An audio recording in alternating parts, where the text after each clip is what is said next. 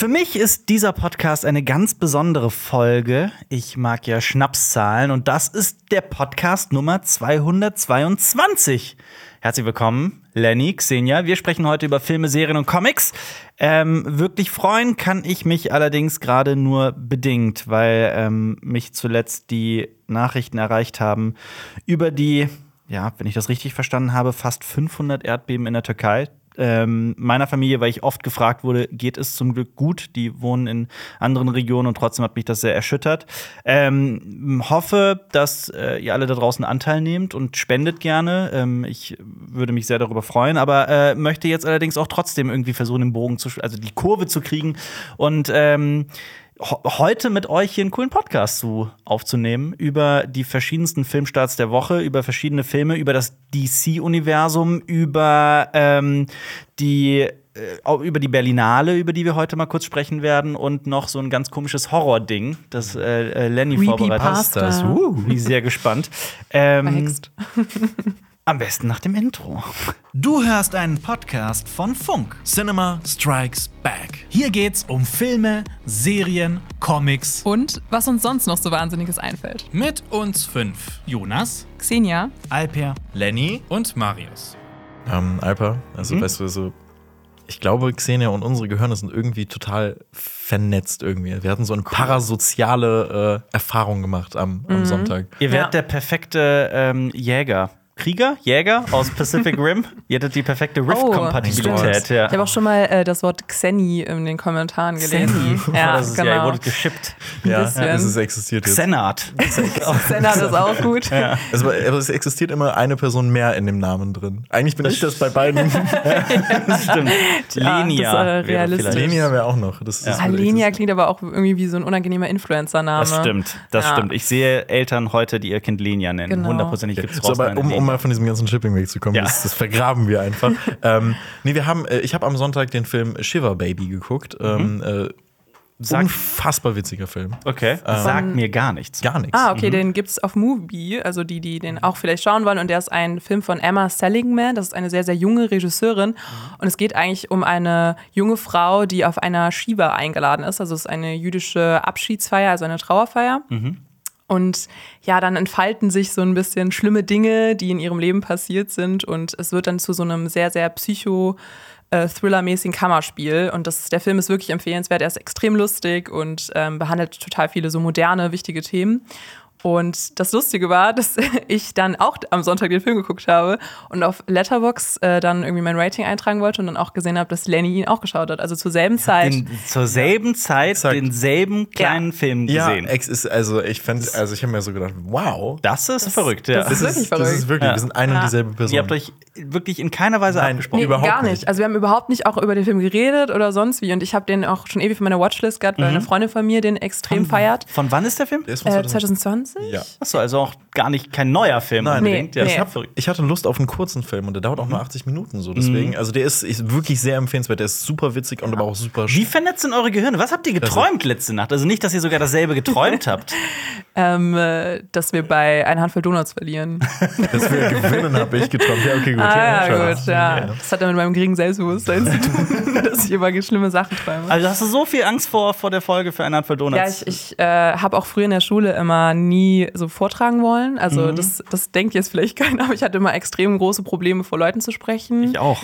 Ah, okay, ja, voll spannend. Kein Scheiß, ja. Und irgendwann im Studium ist das dann bei mir zum Glück weggegangen, aber ich hatte da auch immer äh, sehr, sehr viel Angst vor. Also dann in der Wochen vorher konnte ich dann nie schlafen. Also jetzt geht es eigentlich noch, weil okay. ich mich eigentlich auch drauf freue. Aber ja. ja. wir planen nämlich ein Quiz, ihr beide gegen mich und äh, Jonas, glaube ich, mhm. wenn ich mich gerade nicht irre. Und äh, bin sehr gespannt. Das wird auf jeden Fall witzig. Ja. Also ihr wart ja noch nie bei einem für eine Handvoll Donuts Dreh dabei, unserem Quizformat. Es macht sehr, sehr viel Spaß. Das glaube stimmt. Ich, ich habe nur ein bisschen Angst, dass ihr nicht wisst, was wir so alles überhaupt geguckt haben und was nicht. Also ja, genau, weil Marius ja, macht Problem, ja dann das Quiz, ja. ne? Und ja. ich weiß nicht, ob er nicht vielleicht ein bisschen äh, biased ist. Ne? Ich also. weiß es auch nicht, das kann sein, aber wollt ihr jetzt schon ausreden? Ja, ein bisschen. Nee, ein bisschen. Nein, also. nee, wir, wir, schaffen das. Also ich, ich, ich, ich sehe da relativ gute Chancen. Wir sind ein gutes Xeni, Xeni for the win. Wie, ähm, wir saßen gestern zusammen auch im Kino und haben mhm. nicht ganz zufällig einen Film gemeinsam gesehen, nämlich äh, Ant-Man and the Wasp, Quantumania. Ähm, über den Film werde ich nächste Woche, sobald wir dürfen, auch ausführlicher sprechen. Aktuell dürfen wir wirklich noch nicht über diesen Film sprechen. Embargo hin oder, also Embargo. Ähm, ich wollte nicht Embargo hin oder her sagen. Das Wir so scheißen auf das. Embargo. Nein. Ähm, aber äh, mich erinnert das die ganze Zeit daran, dass Marvel ja mit Phase 5, die ja von diesem Film eingeleitet wird, eigentlich, man hatte das Gefühl, dass da jetzt was Neues, Großes kommt. Ähm, ob das wirklich, ob man sich jetzt darauf freuen kann, ist natürlich eine Frage, die wir dann kommende Woche beantworten werden. Aber DC hat ja wirklich von sich reden gemacht. Also spätestens als äh, James Gunn, der Regisseur von Filmen wie Guardians of the Galaxy oder The Suicide Squad, ähm, engagiert wurde als DC CEO, Creative. Creative. CCO, irgendwie sowas. Verantwortlicher. Genau, ähm, hat er gemeinsam mit seinem äh, Geschäftspartner Peter Safran einen ganzen Schlachtplan erstellt. Also es wurden jetzt zehn Projekte vorgestellt, ein Plan für die nächsten zehn Jahre mitsamt eines roten Fadens, der sich durch diese Filme ziehen soll. Das wird quasi Kapitel 1 dieses jetzt benannten DC-Universums, worüber man sich ja auch freuen kann, weil wir haben immer DCEU gesagt. Ähm, das war so der inoffizielle Name. Dann haben irgendwann bestimmte Produzenten und ich glaube sogar ähm, der, der Warner-Chef auch das Wort DCEU benutzt und dann dachte man sich, okay, das ist offiziell. Jetzt ist es DC Universe und dieses Kapitel trägt den Namen Gods and Monsters. Ähm, direkt meine Frage an euch. Ich meine, wie alt ist jetzt der erste Iron Man? Wie alt ist Das war habt ihr das- 2008. 2008, Acht, ne? ja. Ja. Das heißt, das ist jetzt, äh, wie viele Jahre sind das? 15 Jahre her. Mhm, Da war ich neun. Ja. Naja. Kommt das, was DC gerade, ich werde jetzt gar nicht verraten, wie alt ich da war, kommt das alles zu spät? Was sagt ihr? Also, ich finde halt, dass beim MCU halt jetzt so langsam die Flaute raus ist. Also, also, der, also, der, also sa- sagt man das, die Flaute, Flaute- raus ist? die Nein, Flaute ist eingetreten. Die Flaute ist Ja. eingetreten. Ja. Okay. ähm, ja, ich äh, kenne meine Sprichworte. Ähm, aber ich finde, das könnte eigentlich vielleicht der ganz gute Zeitpunkt sein, dass Mhm. dies, äh, DC vielleicht Marvel jetzt ablöst. Staffel Fänd übernimmt. Ich, ja, fände ich cool. Aber ich habe eigentlich auch keinen Bock mehr auf irgendwie so eine richtig große zusammenhängende äh, Geschichte mit Superhelden. Superheldengeschichte. Und, äh, nee. Also ich glaube schon, dass es eigentlich zu spät schon fast ist. Ich würde dir dazu stimmen. Ich glaube, der Zeitpunkt ist gut gewählt, weil eben das MCU gerade schwächelt und es dann ganz nett ist, äh, für das DCU dann da rein zu ähm, steuern. Aber ich muss auch sagen, dass für mich nach Endgame äh, die Phase der großen Superheldenfilme ein bisschen vorbei war. Ähm, und ich freue mich aber auch, vielleicht, wenn dann der Serienmarkt mehr vertreten ist, weil das ja auch geplant ist. Ja. Und ich immer früher ein großer Fan auch war von so dieser Supergirl-Serie oder auch der Flash-Serie, obwohl die auch ihre großen Probleme haben. Aber ich habe da so eine gewisse Nostalgie, weil ich die früher irgendwie, als ich kleiner war, immer geschaut habe. Ähm, deswegen, also ich glaube, da könnte auch viel Potenzial drin sein. Habt ihr so wenig Vertrauen in James Gunn? Absolut gar nicht. Also ich, ich, ich vertraue diesem. Wenn es jemand kann, dann er. Deswegen, Ja. also ich finde, äh, die Guardians of the Galaxy Filme sind ja mitunter das Beste, was das MCU zu bieten hat. Stimme ich Und zu. ich finde, Peacemaker ist Mhm. unfassbar witzig. Also ich hier nochmal an dieser Stelle, guckt euch diese Serie an. Und, immer noch nicht getan. und, äh, Ja, auch nicht. und The Suicide Squad ist Ich auch. würde sagen, die Suicide. Squad finde ich halt mega gut. Und vor allem bei diesem schlimmen ersten, äh, mit der ersten Auflage. Und also ich vertraue James Gunn da auch, dass er ein Händchen dafür hat. Und ich meine, der erste Film, den er da mitschreibt, das ist ja Superman Legacy. Ja. Der wird ja 2025 rauskommen. Und da bin ich aber auch gespannt, ob das ohne Henry Cavill was wird, weil wir wissen ja immer noch nicht, wer Henry Cavill ersetzen soll. Ja. Plus, es Bleibt kommt spannend. eine neue, äh, komplett neue Batman-Geschichte. Also Grant Morrisons Comicreihe wird zum Leben erweckt in äh, The Brave and the Bold. Das war eine wird- super Zeichentrickserie. Ich Ja. hab die geliebt. Da wird eine außergewöhnliche Vater-Sohn-Geschichte von Batman und Robin erzählt und Batwoman soll es darin wohl auch geben und Batgirl auch. Und das fand ich auch wahnsinnig interessant, weil Peter Safran auch über dieses ominöse Batgirl-Projekt gesprochen hat, das ja vor vielen Monaten gecancelt wurde. Da kennt ja jeder dieses berühmte Bild von ihr in diesem komischen Lederanzug. Und ähm, er hat nochmal explizit gesagt, Warner und DC haben sich mit dem, mit der, mit dem Canceln einen Gefallen getan und hat gesagt, der Film wäre nicht veröffentlichbar gewesen Oh Gott. ähm, und hätte sogar auch dem geplanten DC-Universum widersprochen. Also das hätte dann auch äh, irgendwie narrativ nicht geklappt. Ähm, ich finde es wahnsinnig spannend, weil eigentlich ergibt das auch keinen Sinn, was er da sagt. Weil die haben jetzt eben dieses erste Kapitel mit dem, mit dem DCU, dieses Gods and Monsters. Aber die schaffen halt weiterhin, arbeiten sie an Projekten, die außerhalb dieses Kapitels stattfinden. Also äh, Batman 2, The Batman 2 von Matt Reeves wird natürlich weiter daran gearbeitet, genauso wie Joker 2 und äh, äh, andere Filme. Und die werden dann Elseworlds genannt. Also die sind irgendwie in diesen Elseworlds, wie in den Comics. Ähm, also das hätte da durchaus stattfinden können. Also man vermutet, dass dieser Batgirl-Film einfach eine absolute, unvorstellbare Katastrophe gewesen sein muss. Ich meine, dann gut, dass es verhindert wurde, ne? Ja, oder, oder es ist nur eine simple Ausrede. Es kann ja auch sein, was ich vermute. Und ich muss aber auch wirklich sagen, ich finde das sowas von verwirrend. Also selbst ich als jemand, äh, der, der weiß ich nicht, da sogar noch einen halbwegs groben Überblick äh, hat, weil ich DC einfach mag und liebe. Aber ich glaube, wenn du einfach nur als äh, einfach nur als äh, Otto Normalverbraucher. richtig äh, diese Filme guckst und dann total verwirrt bist, okay, gut, warum ist Robert Pattinson jetzt nicht bei den äh, bei der Justice League dabei? Ähm, also ich glaube, das kann schon für Verwirrung sorgen und auch so ein bisschen, hä, was soll das? Obwohl ich dann auch sagen muss, durch dieses ganze Multiversums-Ding bei Marvel ist man gewöhnt, glaube ich, an unterschiedliche Besetzungen. Auch jetzt so ne, bei den alten Serien hat ja auch äh, nicht Ezra Miller zum Beispiel The Flash verkörpert oder sowas. Und ich glaube, dass dann da die Comic-Community schon drauf gepolt ist, das dann vielleicht auch einfach anzunehmen. Also Vor je nachdem, wie gut es DC. umgesetzt wurde. Vor allem bei DC. Vor allem bei DC. Ja. Ähm, aber ich weiß voll, was du meinst. Es ist so ein bisschen ähm, die Frage, ob die das hinkriegen, eine stringente, auch zusammenhängende Geschichte zu erzählen, was ja selbst bei Marvel Phase 4 jetzt nur so bedingt klappt. Ähm, Ja. Ja. also ich bin gespannt. Ja, also das ist halt wirklich die Frage, ob es dann nicht eventuell zu verwirrend für die breite Masse ist. Ich verstehe das, warum die das so machen. Ich finde, das ist irgendwie so ein das Beste aus zwei Welten, weil du sowohl irgendwie eine zusammenhängende Geschichte hast mit völlig neuen ähm, Figuren teilweise und auch mit neuen Darstellern und Darstellerinnen, aber gleichzeitig halt auch sowas wie der The Batman-Reihe von Matt Reeves halt nicht verzichtest oder auf den Joker von äh, Todd Phillips. Ähm, von daher ich würde mich freuen, wenn dann noch so, so wirklich ganz super bekannte klassische Comics noch ähm, verfilmt werden. Sowas Ah, ich wie. will Nightwing einfach haben. Ja, zum Beispiel. Wäre großartig, ja. Worauf freust du dich denn am meisten von den angekündigten Sachen? Von den angekündigten Filmen und Serien, das ist wirklich schwer zu sagen. Ähm, ich freue mich auf jeden Fall auf diese Batman, auf dieses Batman-Ding, The Brave and the Bold.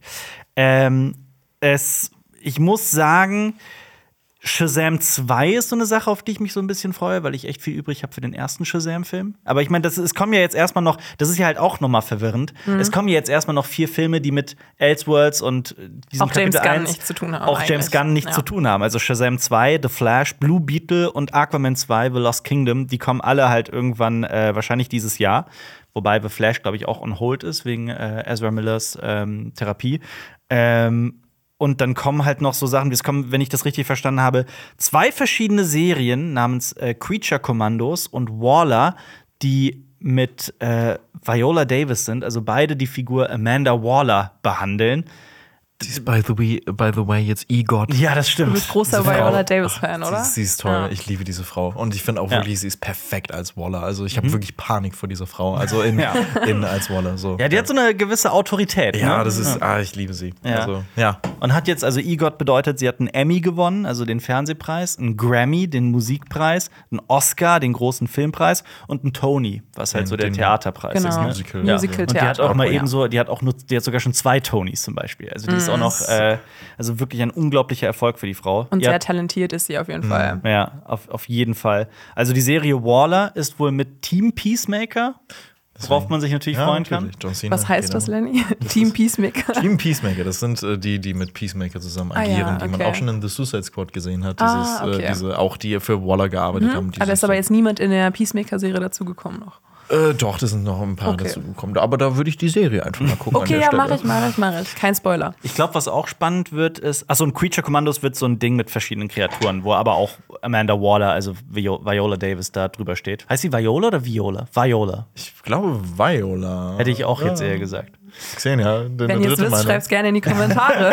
das ist sehr gut. ähm, aber das Creature Commandos soll ein Mix aus Live-Action und Animation sein, was ich sehr spannend finde. Ja. Habe ich gelesen. Auf jeden Fall. Hat zumindest James Gunn gespoilert. Wirkt aber auch so ein bisschen Trash gefahren, ne? Also, dass es dann irgendwie kacke aussieht, aber. Ja, aber wenn das so wie der Spider-Man-Animationsfilm wird, Mhm. dann freue ich mich drauf. Oder ist es eher so wie äh, Who Framed Roger Rabbit, dass es so Ja. die So Zeichentrick mir- in, Ah. in dem. so wie dieser Ding Chip und ist. Chap-Film, aber Ja. da bist Ja, du ja auch zum ein Beispiel. Riesenfan von. Genau. So, Ja. das funktioniert da, glaube ich, ganz gut, aber so bei einem serious Superheldenfilm, weiß ich nicht. Ja, aber ist halt die Frage, ob das, wie Ich kann ernst mir das gut wird. vorstellen. Das, ja, Also Creature Commandos, das könnte auch irgendwie einfach total drüber und lustig sein. das stimmt auch wieder. Was aber ganz anders sein wird, ist nämlich zum Beispiel Lanterns, ähm, also der Serie über äh, äh, zwei Green Lanterns, nämlich äh, Jon Stewart und Hal Jordan. Ähm, und Gunn meinte, Lanterns erinnere ihn an True Detective, was ja wirklich eine riesige Aussage ist. Ich kann mir das Ähm, null vorstellen irgendwie. Echt? Also so eine Art Detective-Serie im Superhelden-Genre? Boah, ich fände das richtig geil. Also ich glaube, das ist die Produktion, Fall. auf die ich mich am Ja, meisten aber, aber ich freue. kann es mir bei den, bei den Lanterns noch null vorstellen, aber. Ich mir schon irgendwie. Doch. Also ich habe äh, tatsächlich so in den letzten Jahren immer wieder mal ein paar Green Lantern Comics gelesen und die sind fantastisch. Also ich kenne mich da auch jetzt nicht so gut aus und könnte jetzt auch nicht benennen, wer das geschrieben hat und so weiter und wann das erschienen ist und äh, kann aber wirklich sagen, dass so die Comics, die ich da gelesen hatte, alle fantastisch waren. Ähm, genauso, was ich gar nicht kannte, was angekündigt wurde, ist eine, äh, ein Film namens The Authority, also die Autorität.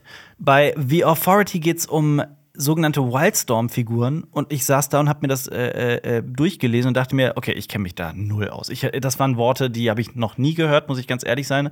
Ähm, ich bin dann in den Comicladen gerannt und habe tatsächlich direkt den ersten großen Band äh, The Authority gekauft. Der hat auch schon tatsächlich, ich glaube, die Geschichte ist 20 Jahre alt. Die ist von Warren Ellis geschrieben. Ähm, und da geht es um so ein Superheldenteam, das super dreckig ist. Also das so ein bisschen, äh, ist so ein bisschen düsterer geschrieben und es heißt, dass die, ähm, also der, der, der Zweck heiligt die Mittel, dass die auch über Leichen gehen, um die Ziele zu erreichen und auch äh, was die auch noch auszeichnet, wirklich also politische Veränderungen wollen und äh, tiefer greifende strukturelle Veränderungen. Und das finde ich wahnsinnig spannend. Ich bin noch nicht durch. Also, das ist wirklich der große Band zu The Authority. Es gibt noch äh, ein, zwei weitere Runs, also Storylines, die äh, veröffentlicht wurden. Das, ich bin bisher noch kein Fan davon. Ich komme da nicht rein. Ich finde das teilweise ein bisschen cringe geschrieben. Äh, die Dialoge sind, finde ich, sehr platt, plump. Ähm, bin aber trotzdem sehr gespannt. Ich glaube, da ist ganz großes Potenzial. Da gibt es zum Beispiel auch so einen Batman-Verschnitt namens The Midnighter. So ein Obwohl du da ja gerade ähm, vor, im Vorgespräch so ein kleines Zitat daraus vorgelesen hast und das äh, ja, wirkte sehr geschwollen. Ja. Ja. Was, Ähm. ich, äh, was ich mich übrigens noch frage, ist, ist das denn so ein Standalone-Ding oder gibt es da schon, also, äh, oder, oder, oder kommen da auch äh, bekannte Figuren vor? Nee, also ich habe, äh, ich glaube, in The Authority kommen keine klassischen Superhelden vor. Das ist halt, ähm, also wie gesagt, The Midnight ist zum Beispiel eine klare äh, Anlehnung an The Batman. Aber die haben teilweise sehr abgefahrene ähm, Fähigkeiten. Also da gibt es zum Beispiel einen, ich glaube, das ist Doktor heißt der, der kann mit Städten kommunizieren und fühlt sich, also die Städte sprechen zu ihm. Und äh, er kann fühlen, wenn irgendwo in einer Stadt was, was, was schief läuft, bla bla bla, wenn dann Verbrechen Aber dann fühlt er doch sehr viel, oder? Wahrscheinlich. Also, Eigentlich ganz spannend, mal zu, sich zu überlegen, wie unterschiedliche Städte sprechen würden. Ja, Also zum Beispiel so München. sprich dann anders so, als Berlin oder Köln, ja. Genau. Oder Frankfurt. ja. Oh Gott, wie spricht Frankfurt? Oder wie spricht Bogota im Vergleich zu Zürich zum Beispiel?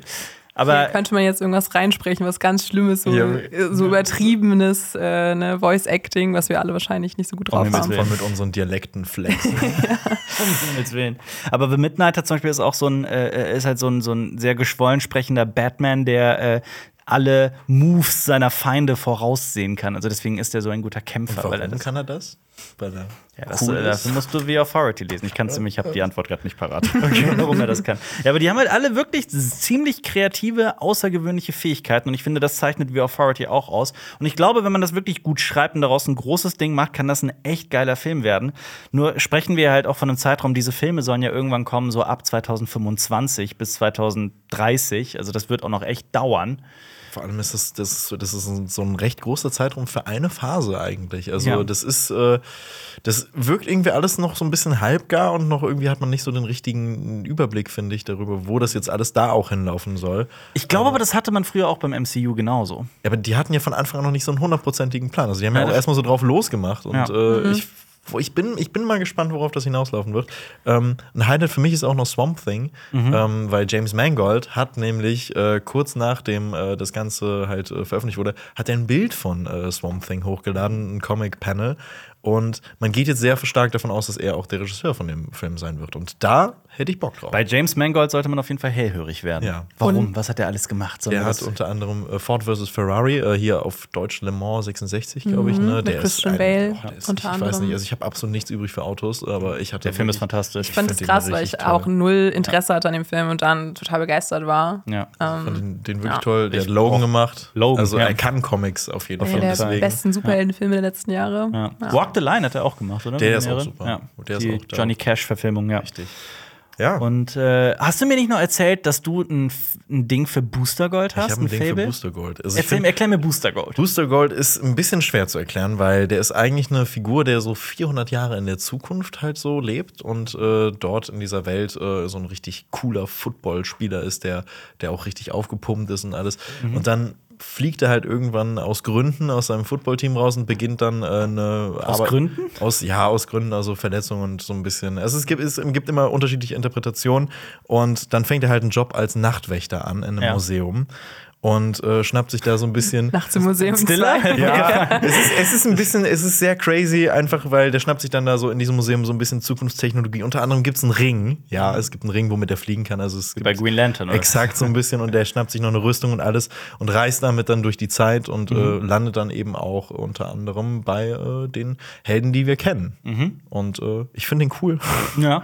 Cool. Ich habe nur gehört, dass das ein Imposter-Syndrom-Superheld Ja. sein soll, womit ich natürlich äh, total ähm, ja, mich verbunden fühle.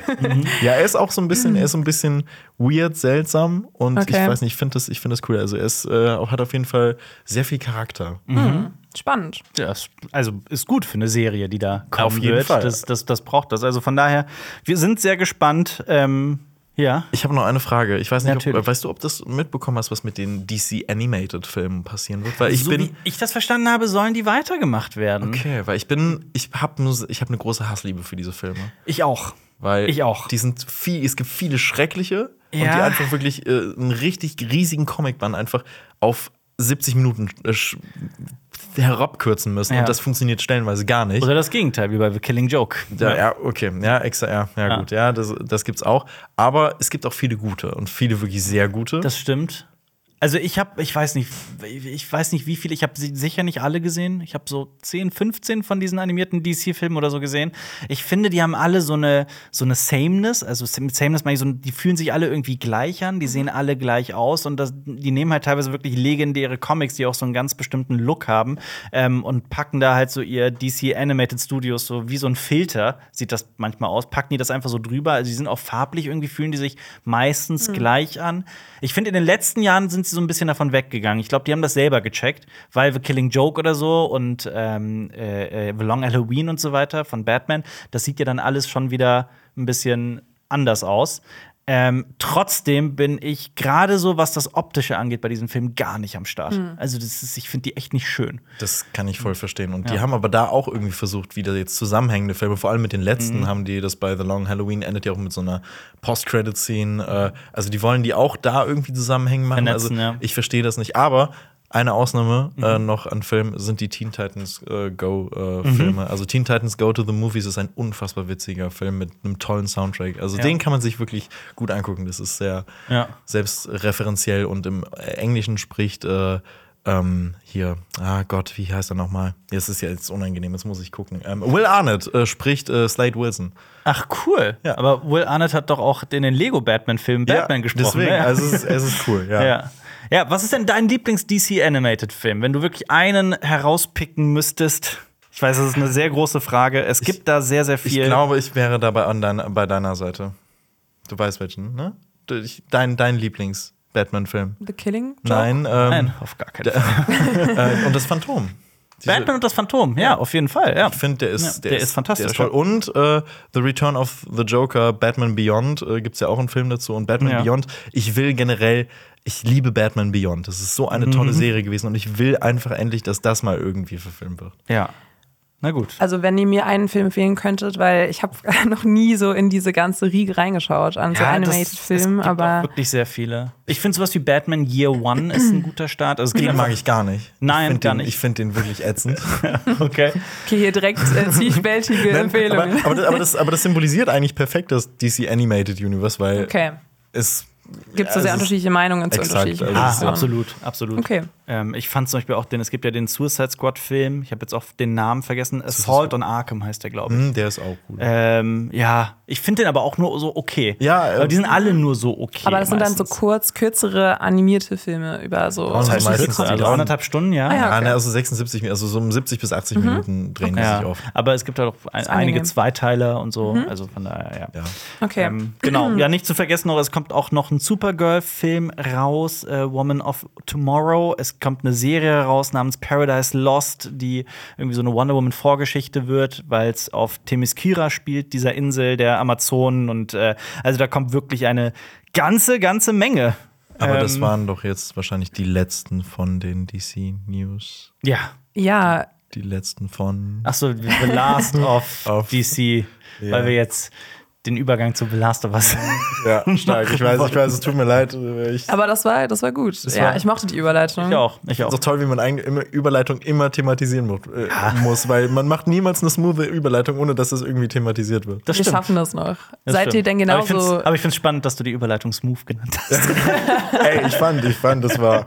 Ich habe ich hab mindestens drei Minuten, äh, während wir noch gesprochen haben, habe ich gedacht, wie kann man das machen? Wie schafft man das? ja, ja, habe ich gespürt in meinem Gehirn. Also, Ja, Den Bogen zur Serie The Last of Us zu spannen. Ja, seid ihr genauso zwiegespalten wie über diese Animated Series, wie bei The Last of Us Folge 3? Da gab es ja einige Stimmen im Internet, ähm, die diese Folge gar nicht mochten. Liebe mich, wie ich es will, hat sehr viel Hate leider bekommen. Es gibt ja insgesamt schon vier Folgen, die draußen sind und wir sind, glaube ich, alle up to date, ne, was Ja. die ersten vier Folgen angeht. Also Ähm. in der dritten Folge wird ja die Vorgeschichte erzählt von äh, äh, Bill und Frank, die auch so in den Spielen nie, nie, nie erzählt wurde. Ähm, und es ist die Beziehung zweier schwuler Männer, die ähm, viele sehr schockiert hat, die viele aber auch äh, sehr berührend fanden. Zu den zu letzterem zähle ich mich. Ich fand die Folge wirklich wahnsinnig berührend und toll. Ähm, fand sie spannend. Ich habe einige ohne das jetzt zu, ohne irgendetwas zu spoilern, ein paar Twists in der Folge auch so gar nicht erwartet. Ähm, gleichzeitig, ähm, also ich habe The Last of Us 2 gespielt, als es rauskam. Ähm, als jemand, also ich habe The Last of Us 1 wirklich äh, vor zehn Jahren zuletzt gespielt, als es, ne, ich habe das Remake zum Beispiel auch gar nicht gezockt, aber ähm, dann, als es rauskam, The Last of Us 2 und ich habe mich da auch im, im Subreddit von The Last of Us 2 und so weiter bewegt und so wirklich die Art und Weise, in der über bestimmte Sachen in, der, in dem Spiel gesprochen wurden, war, ging einfach, also es ist eine Katastrophe, wirklich. Also der, der, der Hate war immens. Dieses Subreddit war so vergiftet an Hass und ich habe da wirklich in absoluter Regelmäßigkeit ähm, Gewaltandrohungen gelesen und so Sachen wie, dass, dass Neil Druckmann, der Schöpfer und Autor von The Last of Us, ähm, seine woke Propaganda da durchboxen will und so weiter. Ob man das so sieht, gut. Ähm, ich kann das akzeptieren, wenn man da konstruktiv drüber spricht, aber da war auch einfach ein unglaublicher Hass bei vielen, vielen Menschen dahinter, ähm, was finde ich so gar nicht ging. Und äh, ich fand diese dritte Folge einfach wahnsinnig berührend. Ich weiß nicht, wie ihr das seht. Ich stimme dir da total zu. Ich habe oft das Gefühl, dass diese Kritik äh, sich da nicht nur auf eine konstruktive Ebene bewegt, sondern eben auch Homophobie irgendwie beinhaltet. Also bei manchen Twitter-Posts, die ich da gesehen habe. Also ich finde es auch äh, eine der berührendsten Folgen überhaupt. Und viele nennen es auch eine Filler-Episode. Das kann ich ein bisschen nachvollziehen, weil es ja um eine ähm, ja, Side-Storyline geht und nicht um Joel und Ellie. Also Aber genau, die Joel und Ellie Storyline wird ja kaum vorangetrieben. Genau. Also, wenn man das Narrativ kritisiert, das kann ich schon eher nachvollziehen. Auf jeden als, Fall. Ja, Auf jeden Fall. Ja. Aber ich würde auch argumentieren, äh, dass trotzdem diese Folge so viel mehr zum so Storybuilding und auch zu der Figurenzeichnung von Joel und Ellie beiträgt, Mhm. weil es da eben auch viel um so, ne, irgendwie auch so Liebe zwischen zwei Figuren geht innerhalb dieser Apokalypse und auch so ein bisschen, dass so sehr unterschiedliche Menschen auch zueinander finden können und äh, sich dann irgendwann aufeinander verlassen können. Und diese Verletzlichkeit zu zeigen, das wird, glaube ich, auch bei Joel und Ellie nochmal wichtig werden später. Und das finde ich dann sehr schade, wenn das dann nur noch darauf reduziert wird. Ja. Wie fandst du die Folge? Ich fand die wunderschön. Also ich äh, habe die ein zweites Mal geguckt, äh, dann auch noch mal, noch mal mit meinem Vater. Und äh, der fand die auch richtig, richtig toll. Und ich äh, kann nichts anderes sagen, als äh, das ist es ist, es ist toll und ich kann mich da auch nur anschließen, was du gesagt hast über The Last of Us Part 2, was damals rausgekommen ist, dass ich den Hate absolut nicht nachvollziehen kann. Ich finde, mhm. The Last of Us Part 2 ist ein Meisterwerk und ich habe jedes Mal schon abgeschaltet, wenn ich irgendwie einen Kommentar gelesen habe, ja, Neil Fuckman. Mhm. Ähm, so dieses, also weiß ich nicht. Also es ist es ist halt wirklich Homophobie, die hier äh, bei dem Hate gegenüber Folge 3 halt eben auch stattfindet, weil es behauptet wird, wie du ja schon gesagt hast, dass es eine Fillerfolge ist. Und ich finde, Folge 4, die aktuellste Folge, ist eher eine Fillerfolge als Folge 3. Stimme ich halt zu. Also als jemand, der, ähm, äh, ich sag's jedes Mal und es tut mir leid, dass ich das immer wieder sage, Jonas und ich durften ja schon die ganze Staffel sehen. Neid. Und äh, nee, ihr braucht gar nicht so neidig sein, weil wie gesagt, teilweise waren die noch überhaupt nicht fertig. Also ich gucke die jetzt auch trotzdem parallel noch okay. quasi weiter mit. Mhm. Und äh, Folge 4 ist auch rückblickend wirklich eher eine Filler-Folge. Mhm. Ähm, von daher, ähm, nichtsdestotrotz mag ich die Serie bisher sehr. Ich weiß nicht, wie ihr das seht. Also ich bin auch äh, sehr abgeholt. Also ich muss dazu auch sagen, ich spiele ja jetzt simultan so ein bisschen das äh, Spiel auch. Was? Genau, und deswegen habe ich so Hat eine. dein Freund ist dir erlaubt? Ja, ja, mein Freund hat mich zum Schrank gelassen. Ich habe den Schlüssel bekommen. ganz, ähm, ganz kurz, bevor das hier für alle, die neu zuhören. Das ist ein Running Gag, weil wir mal in einem Podcast von vor Monaten ja. mal drüber gesprochen haben und dann war es so ein bisschen lustig, weil ich mich ein bisschen misslich ausgedrückt habe und gesagt habe, ich durfte an der Playstation mit meinem Freund The Last of Us anzocken. Und haben Jonas und ich uns ein bisschen drüber lustig ja, gemacht. Ja. ja. Ähm, Nee, aber mittlerweile bin ich richtig drin und da was ich ein bisschen schade manchmal finde, aber das ist sehr eine sehr sehr subjektive Meinung jetzt. Mhm. Ähm, dadurch, dass ich das Spiel gerade erst gespielt habe, wirken manche mhm. sehr ähnlichen Szenen zum Spiel und da sind echt viele dabei, sehr repetitiv für mich, weil ich das gerade erst dann ja. irgendwie durchgespielt habe. Aber das zeigt ja auch, wie sehr die Serie an den Spielen eigentlich ne Oh, auf jeden Fall. Und wie wertschätzend ja. auch die Serie für das Spiel ist. Das ist für mich ein großer Pluspunkt. Die Besetzung ist einfach toll. Also, das finde ich auch bei Episode 3. Hat mich nochmal überzeugt, auch Nick Offerman und Murray Bartlett. Äh, ich bin ein Riesenfan von Murray Bartlett geworden. Der hat ja auch in der ersten Staffel von The White Lotus mitgespielt. Da habe ich ihn schon geliebt. Und oh, da war der so großartig. Ja, drin, ja. ich glaube, von dem würde ich auch mir in Zukunft nochmal viel, ähm, also viel anschauen. Mhm. Und ja, ich, ich kann mir nur vorstellen, dass es immer besser wird. Also ich fand, ja. die vierte hat jetzt auch bei mir ein bisschen nachgelassen, weil da nicht so viel passiert ist irgendwie. Ähm, bleib dran. Ich bin, also ich ja. werde auf gar keinen Fall was spoilern, keine Sorge, aber ich möchte nur sagen, bleib dran. Mhm. Die fünfte Folge kommt ja auch früher, wegen des Super Bowls, der ja am Wochenende in den USA stattfindet. Aber ist das dann noch hier der Fall? So äh, halt bin ich mal. Freitags. Gute Frage, aber ich bin davon ausgegangen, dass das dann. Ich hoffe auch. Doch, doch. Ja. Also, so wie ich das verstanden habe, kommt okay. die fünfte Folge bereits am Samstag und nicht äh, erst am Montag. Okay. Genau. Okay. Allerdings, bevor man sich jetzt zu früh freut, danach muss man dann wieder zwei Tage länger warten auf die sechste Folge. Also, da muss man neun Tage statt sieben Tage warten. Ja, okay. Also. Hat alles seine Vor- und Nachteile. Aber zum Beispiel auch, wo wir, um nochmal auf dieses Thema Hate und Kritik und so weiter zurückzukommen, was ich auch noch weniger verstehen kann, als wirklich diese rein homophobe, die für mich homophob ist, diese Kritik an der dritten Folge, ähm, ist die Kritik, die Bella Ramsey geerntet hat. Ähm, mhm. Aufgrund ihrer fehlenden Ähnlichkeit zur ähm, Spiel Ellie, also zu Elliot Page, ähm, weil Spiel Ellie ja definitiv auf Elliot Page basiert. Und ich finde, es war die goldrichtige Entscheidung, auf zwei Menschen zu setzen, die ähm, gute Schauspieler, Schrägstrich Schauspielerinnen sind, ähm, statt irgendwie einfach nur die Leute so zu casten, dass sie möglichst ähnlich aussehen. Also ich habe es zum Beispiel erlebt bei dem, bei dem Tupac-Film All Eyes on Me. Mhm. Die haben wirklich einen Hauptdarsteller, der sah, ich bin großer Tupac-Fan, der sah wirklich eins zu eins aus wie Tupac. Es ist unfassbar, wie ähnlich der dem aussah. Aber das war halt schauspielerisch einfach nicht gut. Mhm. Ich finde aber, es ist auch immer noch mal ein Unterschied, wenn man ein Biopic hat, was auf wirklich einer real existierenden Person äh, basiert, ja, als, als wenn du ein fiktionales Produkt hast. Und ich finde, ja. da kann man dann noch eher sogar, äh, finde ich es noch gerechtfertigter, ja. wenn man eben äh, Leute besetzt, die nicht unbedingt ähnlich mhm. aussehen wie die Figuren. Und ganz ehrlich, Bella Ramsey was ist das für eine ich grandiose Leistung? Ja. Also, ja. es ist wirklich eins zu eins Ellie für also mich. Und Bella, ich war, ich war anfangs sehr kritisch gegenüber, äh, ob, ob, ah, kann sie das? Wirkt sie wirklich so wie Ellie und so weiter? Ich war dieser, nach dieser ersten Folge kritisch und ich, also sie hatte mich schon in mhm. Folge 2 oder Folge 4 ja. hatte sie mich schon komplett auf ihrer Seite. Die Dynamik zwischen den beiden stimmt auch einfach. Und ich finde, für mich spiegelt das total die Dynamik aus dem Spielen dann auch wieder. Und das sollte ja die Hauptsache sein.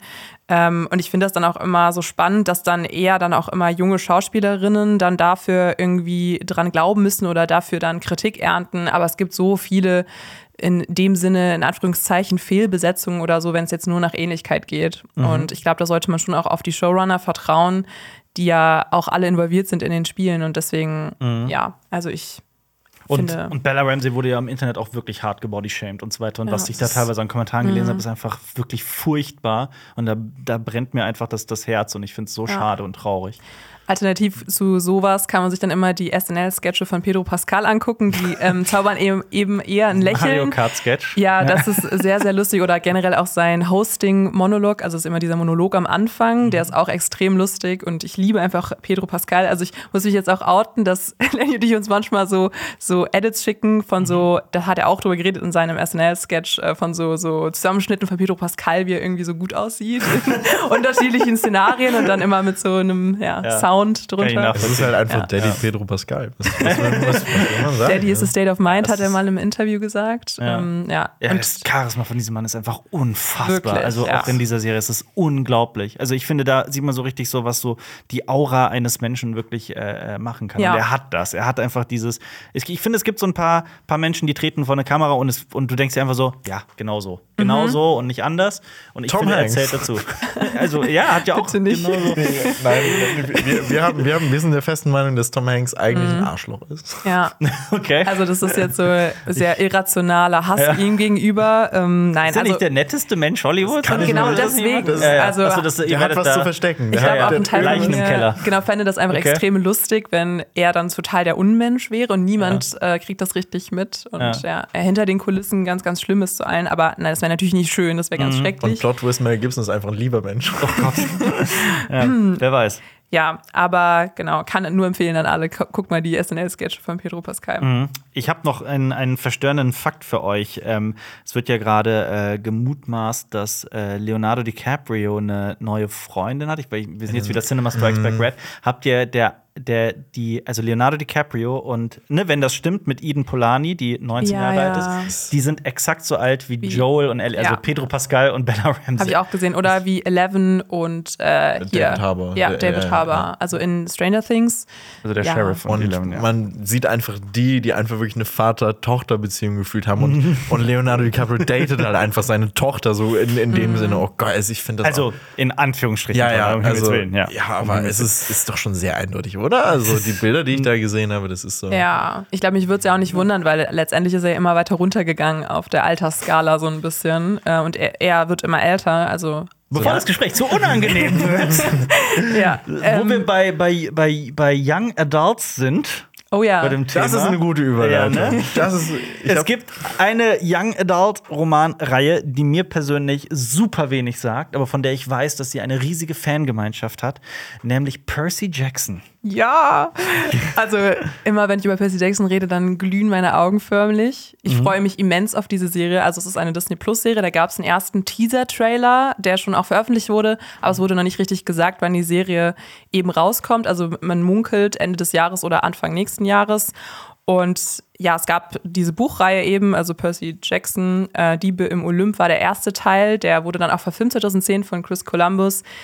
Mäßig gut. Ähm, Ich wollte fragen, es gibt doch bereits Percy Jackson-Verfilmungen, oder nicht? Genau, also es gibt eben zwei Teile. Die Reihe sollte eigentlich ganz verfilmt werden, die Mhm. fünf Bücher, aber das hat dann nicht gefruchtet, weil der zweite Teil im Band des Zyklopen war wirklich ganz schlimm. Äh, da wurden dann auch wirklich grobe Fehler, die dann gar nichts mehr mit der Buchreihe zu tun hatten, ähm, ja, verfilmt oder in dieses Skript geschrieben und das hat den Fans nicht gefallen und das war auch ein Flop, glaube ich, an den Mhm. Kinokassen.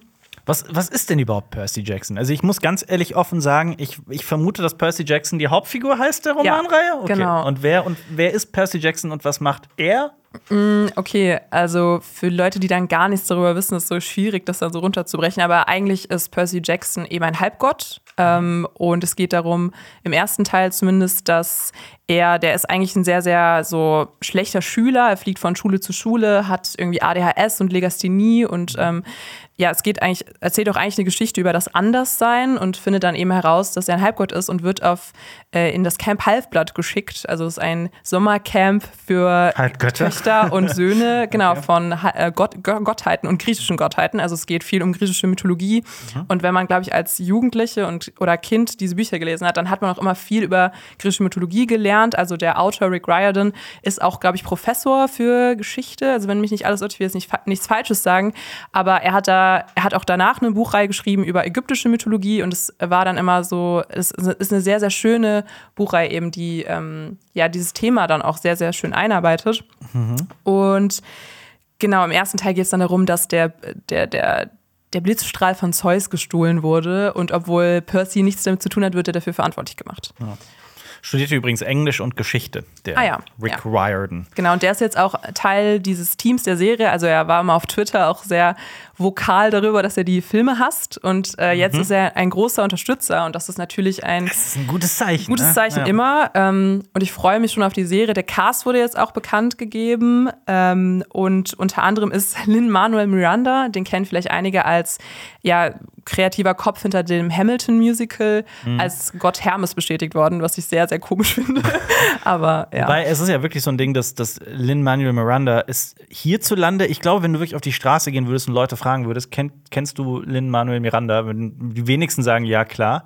Dabei ist der Mann in den USA ein Superstar. Und der Ja. hat Tick Tick Boom gemacht, einen der allerbesten Filme überhaupt. Mhm. Hab ich liebe gar nicht ich lieb- gesehen. Mhm. Das ist ein äh, Musical mit Andrew Garfield äh, über den äh, Schöpfer von Rand, dem Musical. Und es ist ein echt toller Film. Ja, also es ist eh halt, er kommt halt sehr stark aus dieser Musical-Ecke. Genau, ja. Ähm, baut sehr viel Rap ein in seine, in seine Musicals und ähm, geht halt auch komplett in der Filmwelt steil. In the Heights, hieß er In the Heights? Ja. Ja, Hat der In the auch Heights, gemacht, genau, das ist ein Der hat zweites für Musical. Vajana hat er die Musik gemacht. Ja, Und auch für ähm, Encanto. stimmt. genau, ja. ja. Also ist schon so viel mit äh, Disney, glaube ich, auch. Ähm, in einem Boot. Ähm, genau, aber jetzt wurde nämlich auch bekannt gegeben, wer Poseidon verkörpern soll. Und das war in der Fangemeinde ein großes Ding, weil ähm, es wurden wirklich bis ins kleinste Detail äh, Interviews mit Logan Lerman analysiert, der dann irgendwie äh, gesagt hat, dass er auf jeden Fall nicht mitspielt, aber dann hatte man da irgendwie Parallelen gesehen zu damals, als Andrew Garfield äh, von, über Spider-Man befragt wurde und dann war dann irgendwie die These, wurde laut, dass er äh, auch jetzt in dieser neuen Percy Jackson-Serie Poseidon verkörpern soll. Der hat ja in den Originalteilen Percy Jackson gespielt. Sorry, also nur damit ich das verstehe. Toby Stevens soll jetzt Poseidon verkörpern? Genau, Toby das Stevens ist der Typ, der der Percy Jackson gespielt Nein, hat? nein, nein. Nein, ich habe das nicht verstanden. Okay, ähm, also Logan Lerman, ne, ähm, den kennt man ja auch, das ist Schauspieler. Äh, der hat Percy Jackson in der Originaltrilogie gespielt und der war ein Okay. Fanfavorit, dass er jetzt Poseidon spielen sollte, weil er ist natürlich auch gealtert. Ist Ah, schon eine. Weile her, dass die Percy Jackson-Teile rausgekommen sind. Ja. Und ich habe dann äh, irgendwie in so Foren war es dann immer, ja, so wir wollen Logan Lerman als Poseidon. Mhm. Und jetzt wurde bekannt gegeben, dass Toby Stevens Poseidon spielen soll. Also den kennt man zum Beispiel aus Black Sails, was natürlich sehr enttäuschend ist. Ähm, aber ich finde auch da wieder bei Bes Thema Besetzung soll es eher darum gehen, dass er dann eben gut schauspielert und dass er die Rolle dann gut ausfüllt. Also, und wenn ich mir so das Gesicht angucke von Toby Stevens, der wirklich ein, ein- Mann gehobeneren Alters ist, mit so einem sehr majestätischen Bart, ist ein extrem gut aussehender Typ. Also, ohne Percy Jackson zu kennen, der sieht aus wie ein Poseidon, wie ein ja, Gott. Ja. das stimmt. Aber hast du mal Logan Lerman gesehen, wie er jetzt Heute? aussieht mit seinen Er ist jetzt mittlerweile Haaren? Boyfriend-Material. Ja, genau. Logan Lerman muss ich war ja dann. damals schon. Der hat zum. Beispiel in Vielleicht lieber morgen mitge äh, mitgespielt. Okay, tut mir aber leid. Also, ich sehe. Also, ne, als jemand, der nicht Fan Mhm. von Percy Jackson ist, also ich hätte jetzt gesagt, also wenn ich jetzt caste Poseidon, dann hätte ich auf jeden Fall nicht Logan Lerman genommen, sondern Toby Stevens. Na gut, aber er hat auch äh, in manchen Fotos ein Bart. Aber gut, nein, also ich bin da auch, glaube ich, sehr voreingenommen natürlich. Ähm, ja, aber ich glaube, wenn ihr beide, ihr habt, du kennst auch Percy Jackson nicht so richtig, oder? Nicht so richtig. Okay, aber wenn ihr Interesse an griechischer Mythologie zum Beispiel habt, dann ist die Serie auf jeden Fall für alle was, äh, die dafür ein Herz haben. Ich hatte, ich weiß nicht, ob ich das jemals euch beiden erzählt hat, habe, ich hatte in der Schule mehrere Jahre lang Altgriechisch. Das ist so im ersten Podcast, den wir beide zusammen haben. Ja, tatsächlich habe ich das mal Auch, erwähnt. äh, ja. Im Kopf, ja. Ja, ja. Aber ist schon Und- sehr cool. Genau, und da hatten wir das Buch, äh, ich glaube, das Buch hieß auch tatsächlich einfach nur Hellas, also Griechenland, wenn ich, nicht, wenn ich mich nicht irre. Und äh, da, ja, da, das ging, das hat sich nur um griechische Mythologie gedreht.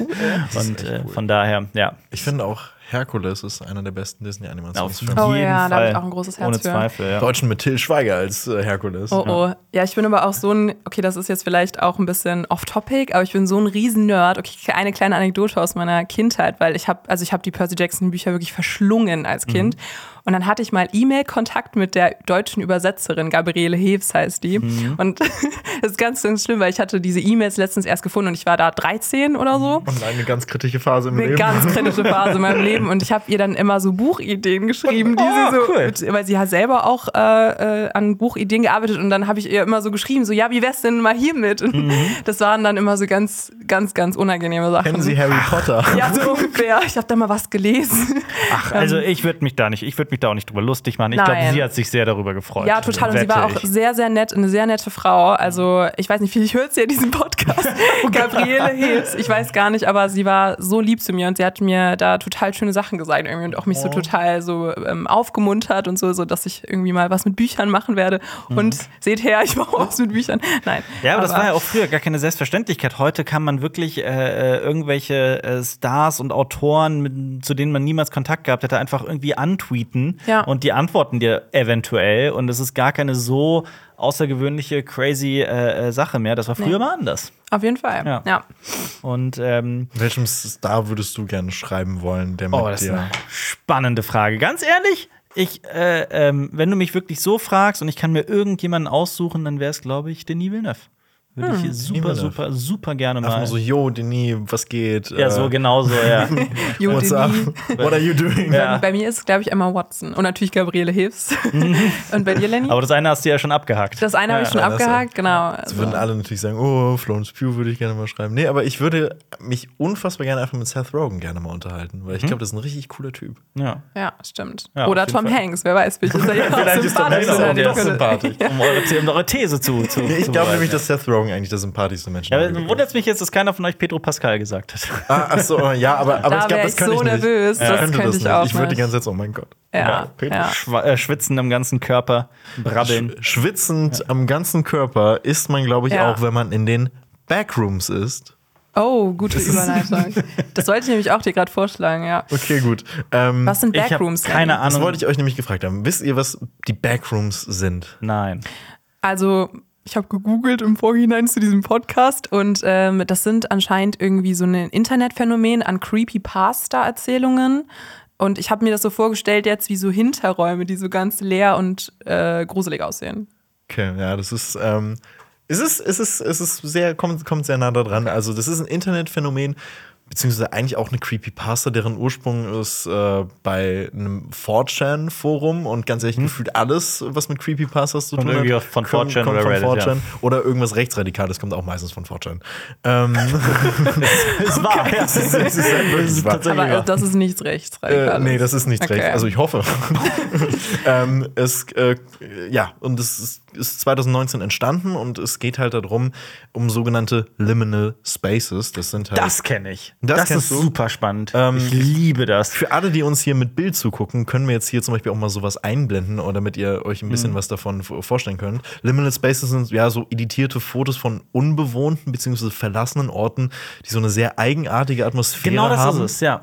Und es ist schon fast, man kann es echt schlecht beschreiben. Ja, man, ich. was, das sind Bilder, die man fühlt. Das sind dann meistens irgendwelche, also es ist immer menschenleer, so ein Liminal Space. Es ist, ähm, das sind so Fotos von so Hotelfoyers mit Teppichböden, die so sehr weitläufig sind. gefühlt. Genau. So, so Bilder, die in dir auch so ein Gefühl der Einsamkeit, aber keiner traurigen Einsamkeit. So ein bisschen noch was unbedingt. Nostalgisches halt, Was so. Nostalgisches auch. Ich erinnere mich immer zurück an meine Kindheit, wenn ich solche Bilder sehe. Also, das ist wirklich, das sind wirklich super abgefahrene Bilder. Ja, es sind so, ja, einfach, einfach surreale Bilder, die halt eben so editiert sind. Ja. Und ähm, Was heißt denn Liminal überhaupt auf Deutsch? Ich weiß es nicht. liminal. Begrenzt. Begrenzt. Begrenzt. Aber das ist doch eher dann das Gegenteil, Ja, das oder? Wenn es dann so so das- weitläufig eher ist. Es aber ist eher das Gegenteil, würde ich sagen. Vielleicht aber auch, weil es ein beengendes ja, Gefühl, wahrscheinlich. verklemm- also das würde ich beklemmendes nämlich sagen, weil das, äh, weil das äh, trifft nämlich auch hier drauf zu. Und auf jeden Fall sind diese Backrooms sind so ein Liminal Space. Also das sind verschiedene Orte, in die man irgendwie reinkommt durch einen Glitch im echten Leben. Beispielsweise, wenn man im Bett liegt, fällt man durch sein Bett durch in diesen Backroom. Ja, Ähm, weil das finde ich super spannend, weil ich habe hier gerade auch mal nach einer Definition von Liminal Space gegoogelt und hier steht halt ähm, die Ästhetik, ich übersetze direkt aufs Deutsch, ins Deutsche, die Ästhetik, bekannt als Liminal Space, ist ein Ort, der ähm, eine Transition, eine Transition ist, also ein Zwischenort irgendwo zwischen zwei anderen Orten oder zwei Seinszuständen. Also wie eine Art Limbo. ja, wie eine Art Limbo, genau. Okay, Das, wahrscheinlich ist deswegen das Wort Lim auch in beiden Wörtern. ah, stark. Hattest du Altgriechisch?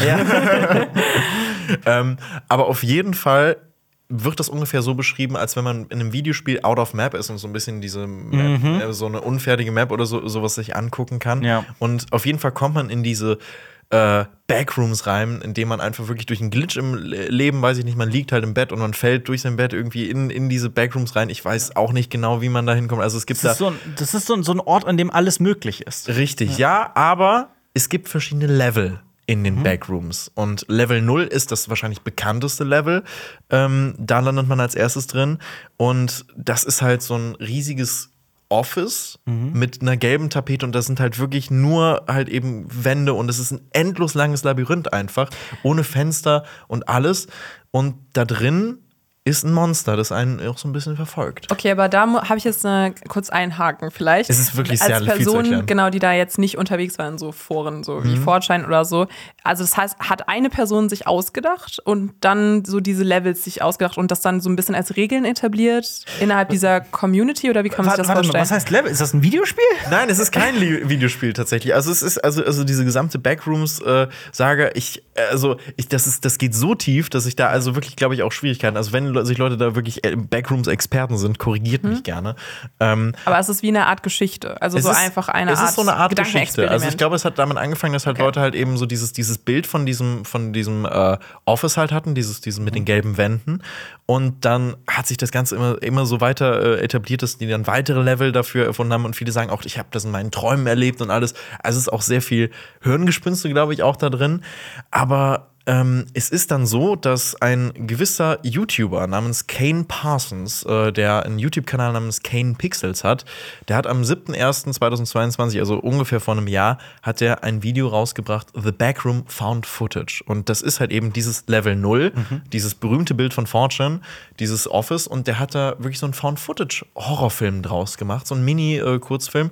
Der auf wo- YouTube ist? Ja, wo halt eine Person in POV halt eben durch diesen äh, durch dieses Office läuft und da ist halt ein Monster, das ihn verfolgt und das ist unfassbar gruselig, wie Mhm. das gemacht ist. Also es ist so atmosphärisch und das hat der Typ mit, ich glaube, da war er noch 16 gemacht. Krass, ja. Und ähm, der, also man kann sich auf diesem YouTube-Kanal, der hat mehrere kleine Kurzfilme dazu gemacht und der hat praktisch auch eine Geschichte diesem Ganzen noch gegeben. Also das hat was mit einem Forschungs, äh, äh, ist so eine Forschungsanstalt anscheinend. Also er hat diesem Level 0 praktisch eine Geschichte gegeben Also und das ist Mega geil. super interessant Klingt und halt wirklich, weil der Ja, auch extrem jung ist. Und jetzt kommt der Knüller. A24 plant das umzusetzen, das, was er aus The Backrooms gemacht hat, als einen Film und den soll er dieses Jahr als Regisseur drehen mit 17 Jahren.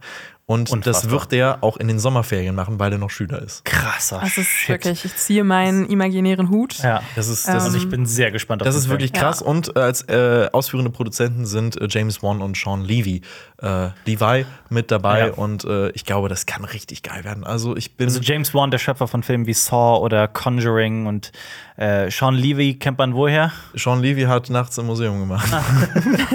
Nein, aber der Ja, hat auch bei. Stranger Things hat der Regie geführt. Also der, der hat auch auf jeden Fall ein Händchen dafür. Und der Fall, wird doch ne? Deadpool. Ja. Der wollte, sollte auch mal kurz Deadpool 3 machen. Oder macht der? Ich glaube, er macht doch Deadpool 3.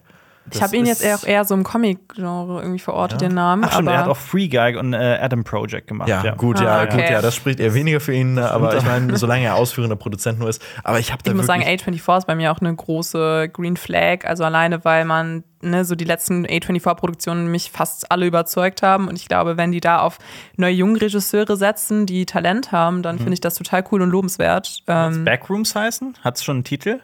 Also es wurde nur bisher gesagt, dass sie The Backrooms verfilmen. Also ich kann mir vorstellen, dass es dann auch wirklich The Backrooms heißt. Und ich freue mich wirklich, weil ich hab, bin so ein kleiner Sucker für Creepypastas. Ich finde, Ja. das ist, das hat irgendwie was und ich weiß nicht, ich habe hab nicht den Slenderman-Film gesehen, aber das ist ja so die einzige richtig krasse äh, Creepypasta. Creepypasta-Verfilmung. Ah ja, okay, okay. Und ich weiß nicht, also der Slenderman kam auch gefühlt viel zu spät. Ja, das stimmt. Das Also, stimmt, ja. Ich weiß nicht, aber hast, hast du jemals dieses Spiel vom Ja, Slenderman hab ich, ich hab's gespielt? auch gespielt. Ich ja, find- ja, es ist ich, war- gruselig. Ich, ich, es war- ist wahnsinnig gruselig. Ich weiß ja. nicht, also ich bin, also ich habe kein Problem bei Filmen oder so, wenn es um Horrorfilme geht, habe ich, bin ich, kann ich super viel ab und äh, Ja. finde echt nur wenig gruselig. Also, ja, das klingt so, oh mein Gott, ich bin so hart, dass ich. Dass ich Ja, bei Videospielen ist es plötzlich ganz anders. ne? Exakt, das ist nämlich wirklich, bei mir genauso. Ich, Ja, ganz, ganz, das ich, ich kann, glaube ich, heute auch noch nicht dieses Slenderman-Spiel Ja. spielen, weil ich da zu viel Angst vor habe. Mhm. Ich finde das krass manchmal bei so Playthroughs oder so, weil ich jetzt so durch The Last of Us so ein bisschen in diesen YouTube-Algorithmus reinrutsche und ich finde das bei so krassen Horrorspielen auch Mhm. extrem, wie sehr das Leute dann auch, äh, ja, denen das Spaß macht, so sich äh, in so einer so einem Zustand so körperliche Plage und so ne, die ganze Zeit Angespanntheit zu begeben. Aber Ja. Ja, Ne? Wieso auf jeden nicht? Fall. Für jeden, ich, ich kann mich nur erinnern, ich habe mir einmal vorgenommen, das richtig zu machen und habe äh, äh, Amnesia gezockt. Bei, in Dunkelheit mit Kopfhörern, Oh nachts nein. bei mir zu Hause. Mit so der Tür alleine. offen. Ja, alleine, ne? Auch. spannender bleibt. Ähm, Ja. Und äh, ich weiß noch ganz genau, du rennst ja die ersten ein, zwei Stunden im Film rum, ohne wirklich was, äh, ohne irgendein Monster zu sehen. Und ich habe dann nach zwei Stunden in diesem Weinkeller, das, ich habe so ein halbes Gesicht gesehen, das halt so ne, an, der, an der Wand so herausgeragt hat. Alt F4, der Rechner, Rechner heruntergefahren, hab Licht an. Hab mich ins Bett gelegt, Licht an und hab, und hab, und hab das Spiel nie wieder angefasst. Und hab gesagt, okay, das reicht. Das, das war's Bei jetzt. sowas gucke ich dann immer Avatar The Last Airbender, also damit ich wieder glücklich Comfort bin. Food. Ja, bei mir ist Genau. es jetzt auch bei Sunny in Philadelphia. Ja, Das ist ja. so mein Da muss ich immer noch gucken. Unbedingt. Ich habe die erste Folge letztens geguckt, weil du das ja mir empfohlen hattest. Von der, von der ersten Von der Staffel? ersten Staffel, die ist ja auch auf Wow, die Ja. Serie. Ähm, ich muss sagen, ich bin so nicht so ganz gut reingekommen, aber mir hat dann Jonas gesagt, ich muss durch die erste Staffel mich so ein Ja. bisschen durchquälen. Genau, genau. Ja. Ja, absolut. Äh, ich kann, aber wenn du willst, kann ich dir nachher dann auch mal so ein paar Folgen empfehlen. Gerne. Man, äh, Ich habe schon auch einzelne Clips äh, gesehen, so Ja, diese. Szene bei diesem äh, Prozess irgendwie mit den beim Gerichtsprozess ja, mit genau, den Händen. Ja, Ja, natürlich, ja. Die ist sehr, sehr iconic. Die ist ja. sehr witzig, ja. Ähm, ich finde das aber, sorry, ich will, ich will nicht von diesem Backrooms-Thema weg, weil ich das super spannend finde. Ähm, ich finde es so weird, das ist so, so ein spezifisches Gefühl, von dem man meinen könnte, das ist was ganz Individuelles, das aber so viele Menschen auch direkt nachempfinden können. Ich finde das mega spannend bei den Liminal Spaces. Ich finde das, ich find das auch cool und deswegen freue ich mich auch, was man da filmisch draus machen Ja. kann. Also, weil meistens kennt man das ja halt wirklich nur von, von Bildern und jetzt Ja. nicht im Bewegtbild.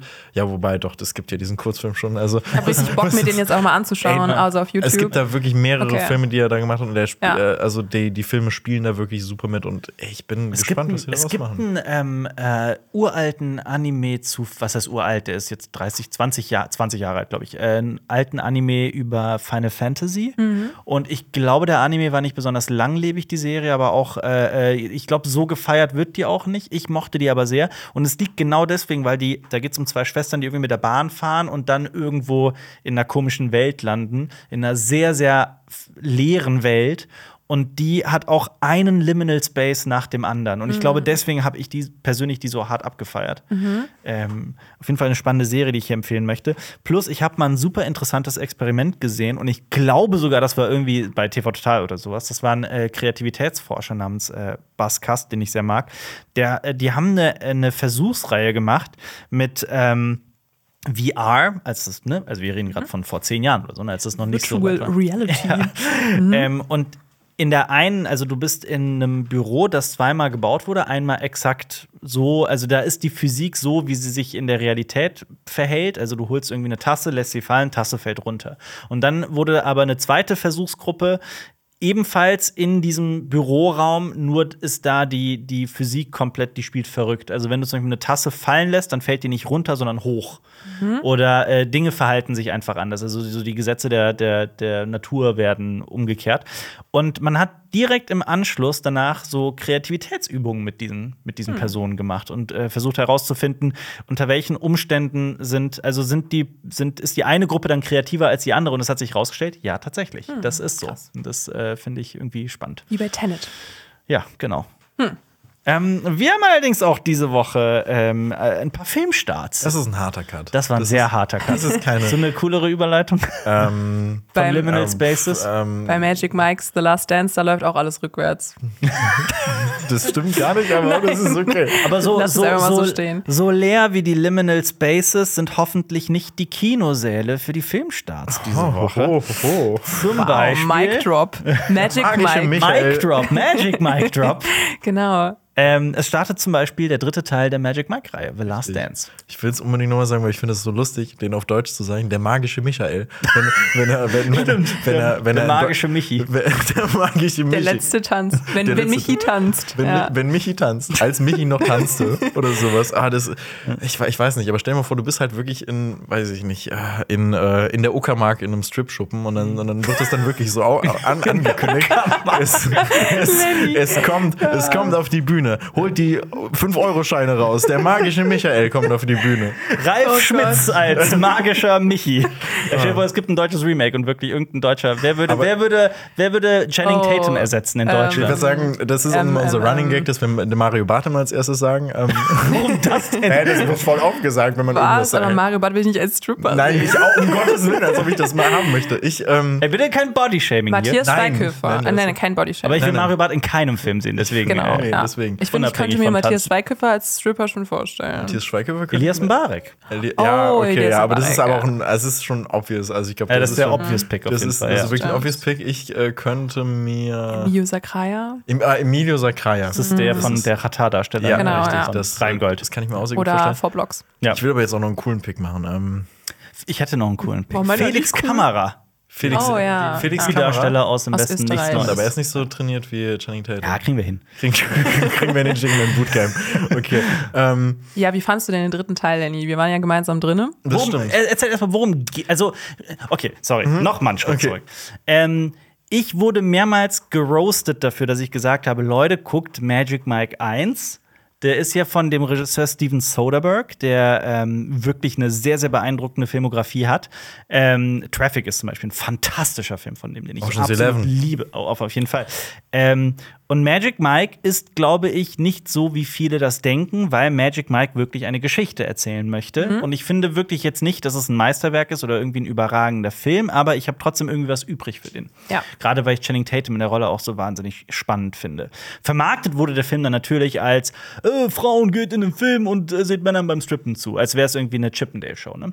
Ähm, der zweite ist ja lustigerweise dann genau das. Also da hat dann Soderbergh Ja. auch nicht mehr Regie geführt und dieser Magic Mike XXL, dieser zweite Teil, ist ja wirklich dann das, was Leute dachten, was Magic Mike 1 ist. Und ich muss trotzdem sagen, ich finde Magic Mike 2 trotzdem irgendwie wahnsinnig witzig. Ich Der hat richtig witzige Momente. finde den richtig toll. Ich, lieb- ich finde ihn auch besser als den ersten Teil, weil Mhm. es geht darum, dass die zu einer Strip-Convention fahren und das ist es. Mehr, um, es geht um Ja, nicht mehr und ich finde, das ist so toll. Äh, ich finde, macht einfach extrem viel macht Spaß, der Unfassbar viel Teil, Spaß. ja. Die haben so eine tolle Dynamik in dieser Truppe. Und ich finde es auch, was ich bei Magic Mike halt eben auch cool finde, ist, wie die mit dem Publikum spielen. Mhm. Äh, das, das, das fehlt halt jetzt in Magic Mike äh, The Last Dance total, weil es auch gefühlt kein Magic Mike-Film ist, finde ich. Was? Worum Ja. geht's denn in dem dritten Teil? Möchtest du das Äh, sagen? ja, gerne. Also es geht eigentlich um Channing Tatums Figur, Ma Magic Mike. Michael. Äh, genau, der sich jetzt so ein bisschen zur Ruhe gesetzt hat ähm, und auch nicht mehr mit seiner alten Truppe unterwegs ist und der jetzt Kellner ist. Und der wird dann aufgegabelt von so einer ja, äh, reichen äh, Ehefrau, gespielt von Selma Hayek, äh, die, die ihn dann so ein bisschen engagiert, äh, für sie zu tanzen. Und äh, dann fahren die beiden nach London und dadurch, dass ihr Mann sehr, sehr reich ist und auch noch ein Theater besitzt, ähm, wird es ihr durch irgendwie unterschiedliche Hintergründe, ist jetzt auch egal, auf jeden Fall vermacht. Und sie plant dann gemeinsam mit dem magischen Michi ähm, eine Abschluss, eine große Show am Ende, ähm, wo er dann auch strippen soll wieder. Und genau, ich hoffe, das ist jetzt noch nicht zu viel gespoilert, aber äh, das ist so ungefähr das, das die sieht man, Handlung. ich, auch im Trailer. Genau, das sieht man alles schon im Trailer. Ähm, ja, ich fand, ich, mir ging es da ähnlich wie dir. Ich glaube, was der Film erneut von Steven Soderbergh wieder versucht, ist so eine Art gesellschaftliches Kommentar mit reinzubringen. Es gibt da so eine Art sehr hochgestochenes Voice-Over, was uns so durch den Film führt und immer mal wieder über Tanzen redet und was Tanzen für die Gesellschaft bedeutet. Mich hat es irgendwie gar nicht abgeholt, weil ich eher fand, dass der Film sehr gewollt tiefgründig war. Im Gegensatz zum ersten, wo ich auch ein großes Herz für habe ähm, wirkt das hier nicht so leicht, sondern eher sehr aufs Auge gedrückt. Und ich finde, er hat dann auch gar nicht so viel Tiefe, wie er so tut. Und dann habe ich mich aber auch am Ende gefragt, ist er vielleicht nicht doch genial? Und äh, ist das alles eine Art Meta-Kommentar? Auch Selma Hayek spielt so eine ganz, ganz schwierige Figur, so eine, ja, so selbsternannte Se- Feministin in ihren 40ern, die aber eigentlich die ganze Zeit sehr so schädlich mit ihren Mitmenschen umgeht und auch mit Channing Tatums Figur, würde ich jetzt mal behaupten. Ich weiß nicht, also mich hat der Film an vielen Ecken eher gestört. Ja, ich weiß nicht, wie es dir ging. Mir geht's exakt so. Also ich finde das, ich habe es ja eben schon gesagt, ich finde, das hat nichts mehr mit Magic Mike zu tun. Das ist, Mhm. gerade diese, kennt ihr diesen Big Tasty äh, Clip? Dieses, dieser Big Tasty hat nichts mehr mit einem Big Tasty zu tun. Ja. Nee, Kennst du den Clip? ich kenne den nicht, nee. Oh, das ist so ein Junge, der sitzt bei, äh, sitzt bei, äh, bei McDonalds und er sagt, äh, dieser Big Tasty, der hat nichts mehr mit einem Big Tasty zu tun, weil der seit 20 Minuten auf der Ablage liegt und kalt ist. Und Ach, der Junge, ja, doch, doch, doch, natürlich, den Clip kenne ich. Sorry, ja, ja. ja, so, natürlich. das, Ja. also deswegen hat Magic Mike, der liegt gefühlt auch 20 Minuten schon auf der Ablage und der hat auch nichts mehr mit Magic Mike zu tun. Ja. Aber ich finde das halt Aber es gibt auch noch andere Fastfood-Ketten. Wie Ja, das Burger stimmt, King, es gibt wie Burger KFC, King, Five Guys ja. und sowas. Exakt, ja. Entschuldigung. Das, Ja. äh, ja. ähm, ja, ähm, der, ich finde wirklich das Ganze halt ein bisschen doof, weil es halt echt nicht mehr ums Strippen geht. Also, Mhm. äh, so, so doof es auch klingt, aber es wird halt eine Tanzshow halt eben am Ende gemacht und nicht eine Strip-Show, Ja. finde ich. Also es Ah, gibt okay, halt schon ging es darum, dass es nicht explizit so Strip Ja, das ist wirklich, das ist, mein, das ist, mein, das ist meine tiefe Abneigung. Nein, aber okay. Ah, das Ähm, war jetzt auch neu für mich. Ja, aber Okay. Also es wird Ja. halt eben noch ein Konflikt mit reingebracht in diesen Film, der mich wirklich nicht interessiert. Und ich Mhm. finde auch mit Figuren äh, ausgeführt wird, die nicht sympathisch sind und deren Beweggründe ich auch nicht wirklich nachvollziehen kann. Und die Chemie zwischen Selma Hayek und Channing Tatum, die ist auch echt nicht wirklich da. grottig. Also, Also- wirklich, das habe ich auch selten gesehen, dass man die beiden auch irgendwo äh, ja, mitfiebern soll bei denen. Also es ist, das hat mich gar nicht abgeholt. Ja, Darf aber ich ich- will jetzt auch nicht so zerstörend sein. Darf ich ein Resümee ziehen zu Ja. Magic Mike The Natürlich. Last Dance? Es ist am Ende vielleicht die eigen die bizarrste Filmtrilogie der Filmgeschichte. Das kann man. Ich unterschreiben das kann man, ja, ja. Das kann man ich wirklich die, sagen. also ne, ich habe den dritten Teil noch nicht gesehen und ich finde die auch, äh, auch Teil 1 und Teil 2 sehr unter, aber die ist einfach bizarr, diese Reihe. Das, das ist wirklich Und so. ich hatte beim, beim dritten Teil auch oft so dieses, das ist so komisch gerade, das fühlt sich alles gerade so komisch an, weil die Szenen so krass äh, still waren auch. Also man, man erwartet ja bei so einem Tanzfilm auch so Rhythmus, auch im Schnitt. Aber es war einfach alles so Kamera drauf, so wie so ein Ensemblefilm hat sich das so fast angefühlt, so ein, so ein Drama so. Und ich glaube, wenn man dann äh, nichts erwartet, dann wird man überrascht sein, was am Ende bei diesem Film rauskommt. Und ich finde nicht in einem guten Sinne. Also ich Ja. weiß es nicht. Ja, ich finde, also das Ganze spielt auch in London halt und nicht mehr in Miami. Und ich finde, äh, Magic Mike gehört nach Miami, so nach Florida. Und von, äh, von der Stimmung her. ja, Von- exakt. ja. Und ich vermisse die alte Truppe wirklich. Und ich finde es halt, Matthew McConaughey ist also wieder nicht am Start. ist wieder nicht am Nee. Start. Ein paar äh, werden so abgefrühstückt in so einer Szene, aber nur so ein bisschen so nach dem Motto, wir wollen einmal drin vorkommen. Ja, ja. Also es Ja, war so. Es ist ja so. Und ja, ich finde, es ist enttäuschend, wenn man halt wirklich einen Magic Mike-Film erwartet. Ähm, aber es gibt trotzdem ein paar schöne Körper zu sehen. Ja. Also ist bei euch der Funke nicht übergesprungen. Ähm, und damit kommen wir zu einem Film, bei dem bei mir nicht so der Funke übergesprungen ist. Denn ebenfalls am 9.2. startet Knock at the Cabin. Ein Horror-Thriller, auf den, glaube ich, viele gespannt sind, ähm, von M. Night Shyamalan. Ich möchte das hier gar nicht allzu sehr ausführen, weil gestern auf Cinema Strikes Back, unserem YouTube-Kanal, eine Kritik äh, äh, veröffentlicht wurde, in der ich sehr ausführlich über diesen Film gesprochen habe. Es geht darin um eine dreiköpfige Familie, die in einem Wald Urlaub macht, in einer Hütte und dann von vier mysteriösen Menschen ähm, besucht wird, die diese drei Menschen zu einem ähm, diabolischen Akt zwingen. Sie sollen nämlich eine Person opfern, um die Menschheit zu retten. Und natürlich ist die große Frage, die im Raum steht, stimmt das wirklich oder haben diese vier Menschen einfach nur irgendeine Psychose oder was auch immer? Die haben so lange in 4chan rumgehangen. Sorry. ja, mhm. Wir sind eigentlich nur auf dem Weg in die Backrooms. ja glaube ich auch. Okay, ich frage mal so kurz und knapp. Ähm, ich habe das ja sehr aus ausführlich in der Kritik ausgeführt. Ähm, fandet ihr den Film genauso oder fandet ihr ihn sehenswert? War das ein Horror-Thriller, den ihr euren Freunden so bedingungslos empfehlen würdet? Oder äh, wie schätzt ihr diesen Film ein, ohne was zu spoilern? Lenny. Oh, ähm, ich hätte dir jetzt den Vortritt gelassen. Nee, aber- gerne, mach- mach du gerne. Ich fand ihn dumm. Ich fand ihn wirklich dumm. Ähm, ich finde, von der Inszenierung her würde ich ihn empfehlen, weil ich finde, der macht, verschafft schon so ein Gefühl von Unbehagen und man fragt sich halt wirklich, was ist jetzt das mit diesen Leuten? Was machen die da? Aber was sie dann da letztendlich machen, ist so absolut sinnlos, dumm und äh, an den Haaren herbeigezogen, wie es nur sein kann. Ich finde, ich lese häufig im Internet jetzt so, dass der Film eigentlich ganz gut oder relativ okay, an, ja. äh, relativ okay wegkommt. Aber ich glaube, er kommt auch nur okay weg, weil man sagt, okay, für einen M. Night Shyamalan-Film ist es gut. So, und ich, wenn das das Kriterium ist, dann weiß ich nicht, ob das wirklich Ja. so, ob das, also, ja. Finde ich das auch ein doofes Kriterium, zu sagen, ich- für einen M. Night Shyamalan-Film ist der Film gut. Ich glaube, ich gehe da aber auch mit äh, deiner Kritik oder euren beiden Kritiken jetzt eins zu eins eigentlich mit. Ich fand die Prämisse sehr vielversprechend und am Anfang des Films dachte ich, oh wow, hier wird gut Suspense eingesetzt und das ist wieder was, was mich am Bildschirm fesselt und ähm, wo man dann ein bisschen schon ahnt, worauf es hinausläuft, aber so, wo es dann eher um den Weg geht, also die Entfaltung des Konfliktes, die dann einen ähm, eher berührt oder ne, im Sinne von auch die Figuren, die eingeführt werden. Äh, Dave Bautista spielt eine sehr, sehr interessante Rolle. Ähm, aber dann entfaltet sich das wieder in so einer typischen M. Night Shyamalan-Weise, könnte man fast schon sagen, auf so eine plumpe und plakative Art und Weise, die uns dann eben als Zuschauerin nicht so viel zutraut. Also ich attestiere dem Film, dass Shyamalan unter der Oberfläche was Spirituelles erzählen möchte, aber das irgendwie nicht schafft. Das ist so meine Meinung zu dem Ganzen. Ähm, ich ich finde es auch total absurd. Ich habe, ich hab, glaube ich, äh, jeden Film von Shyamalan gesehen oder so gut wie jeden. Ähm, wirklich, als ich Kind war, kam äh, The Sixth Sense raus. Ich glaube wirklich, also wir haben ja einen Altersunterschied hier von neun oder zehn Jahren. Und als ich war halt gerade neun oder zehn, als The Sixth Sense rauskam. Und das heißt, ich war genau im Teenie-Alter, ähm, als ich den dann so auch sehen konnte. Und ähm, dieser Film hatte einen wirklichen Nachhall, weil das so eine, also ich werde natürlich nicht verraten, was der Twist ist, weil ich glaube, viele da draußen haben den auch noch gar nicht gesehen, weil der so alt ist. Ähm, der hat halt einfach einen unfassbaren Twist, der einfach un, un, un, unfassbar gut ist. Ähm, und auch Unbreakable und Science und so weiter. Ich weiß, Lenny mag Science nicht, aber ähm, Ja, es es ist, ist, aber es ist halt, also dieser Mann hat einfach großartige Filme gemacht vor vielen Jahren.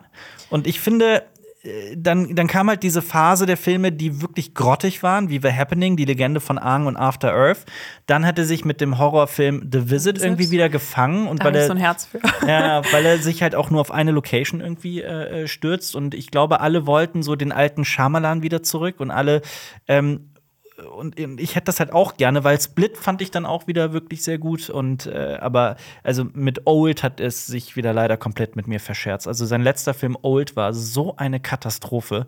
Der ist so schlecht, sorry, aber ich finde den, also der ist auch noch in meinem Kopf mit jedem. Ich habe den das eine Mal gesehen, als er rauskam, und der ist aber, der wird irgendwie von Jahr zu Jahr in meinem Kopf schlechter. Krass, weil ich habe den noch nicht gesehen und ich, ich, höre immer von allen, dass das so ein grottiger Film ist, deswegen ich will da unbedingt mal ich auch. einen Die Idee ist mega clever. Also es ist ja, wobei man auch sagen muss, die Idee basiert auf einem Comic. Und die Idee von Old ist, dass halt Leute an einem Strand feststellen, oh krass, wir altern unfassbar schnell, also innerhalb von einem Tag, ne? Ähm, äh, Wow. Ne? Okay. Ähm, Deswegen der Name Old. genau. Und.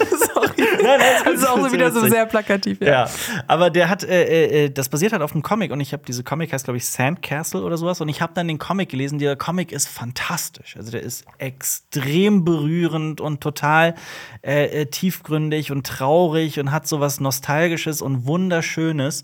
Ähm, weil auch die Kids dann, ne, als sie gerade immer älter werden, dann zuletzt noch wirklich im Alter von 80, also die sehen halt bereits aus wie 80 dann noch Sandburgen bauen und so Gott. weiter. Das ist so unglaublich herzzerreißend. Und Shyamalan geht dahin und haut da so seinen Shyamalan-Twist rein, der halt so völlig an den Haaren herbeigezogen und dämlich, sorry, ich sag's wirklich ganz offen aus, ich finde ich find den dämlich, den Twist in Old, dass er dass ich mir wirklich da sagt, ne, warum? Warum?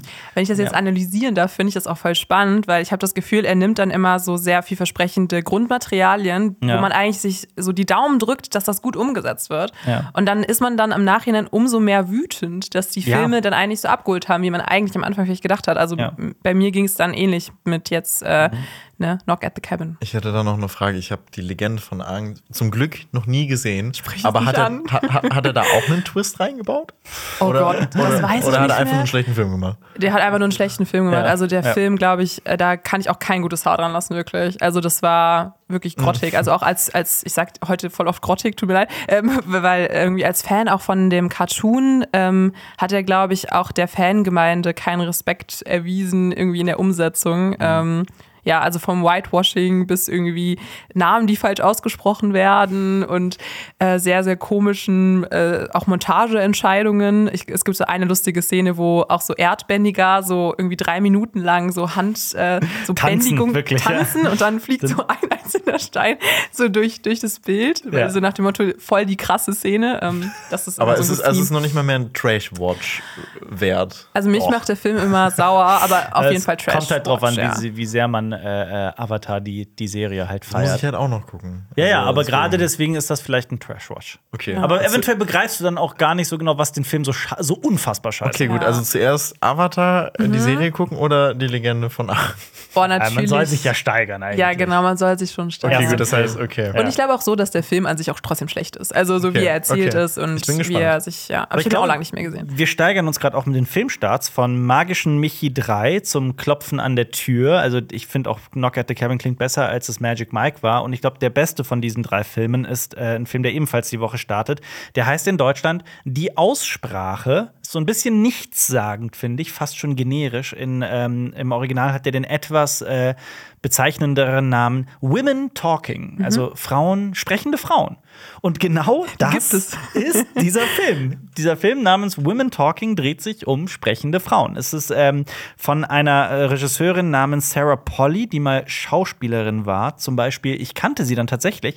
Sie hat die Hauptrolle gespielt in dem Remake von Dawn of the Dead von äh, Zack Snyder. Ein Film, für den ich extrem viel übrig habe. Ist so mein, mein, einer meiner Lieblings-Zombie-Filme. Ble- Bleib ich ganz ehrlich. Ich weiß, das ist so ein bisschen Guilty Pleasure. Ich finde den fantastisch. Ähm, da spielt sie die Hauptrolle. Und in diesem Film spielen bekannte Darstellerinnen mit wie Rooney Mara, Claire Foy oder Frances McDormand und auch Ben Wishaw. Und warum geht es um sprechende Frauen? Es ist ein, es ist wirklich, wirklich starker Tobak. Es ist ein sehr, sehr, sehr ernstes Thema. Es geht um eine Gruppe von Frauen in einer sogenannten Mennonitengemeinschaft. Das musste ich dann auch ergoogeln. Also für mich wirkte das Ganze irgendwie, die wirken wie Amish. Ähm, war dann, kommt dann aber auch nicht ganz von ungefähr. Also Mennoniten sind eine evangelische Freikirche und werden tatsächlich immer wieder miteinander, also mit den Amish verwechselt. Die haben auch tatsächlich scheinbar irgendwie dieselben Wurzeln, aber dann auch viele äh, Unterschiede. Und es gibt auch viele verschiedene Mennonitengemeinschaften und so weiter. Und ich glaube auch Amish sind nicht immer gleich Amish. Also ich glaube, da wird sehr oft so einfach alles so in eine Schublade getan. Aber ne, für alle, die nicht mal was mit Amish anfangen können, das sind halt so also, das sind so Gemeinschaften, die sehr gläubig sind und die auf viele technische äh, ähm, Neuerungen verzichten. Und Elektrizität auch. Und Im. Allgemeinen, genau, ja. Ähm, ich, alle Angaben hier gerade ohne Gewehr, weil ich das wirklich, also ich spreche gerade nach einer kurzen Google-Suche, ne? also ich kenne mich da auch nicht aus und das ist, glaube ich, ein relativ komplexes Feld, aber das ist auch nicht wichtig, um diesen Film zu verstehen. Es geht nämlich darum, dass die Frauen in diesem Film von den Männern systematisch missbraucht, vergewaltigt und so weiter werden, geschlagen werden und ähm, in einem Akt, den ich nicht so ganz verstanden, nicht so hundertprozentig verstanden habe, das ist quasi die Vorgeschichte des Films, landen die Männer vor Gericht. Also irgendwann hat das tatsächlich zur Anzeige gebracht und den Frauen wird quasi die Möglichkeit gegeben, innerhalb der nächsten, ich glaube, 48 Stunden zu entscheiden, was sie machen. Und es gibt irgendwie drei Sachen, die sie machen können.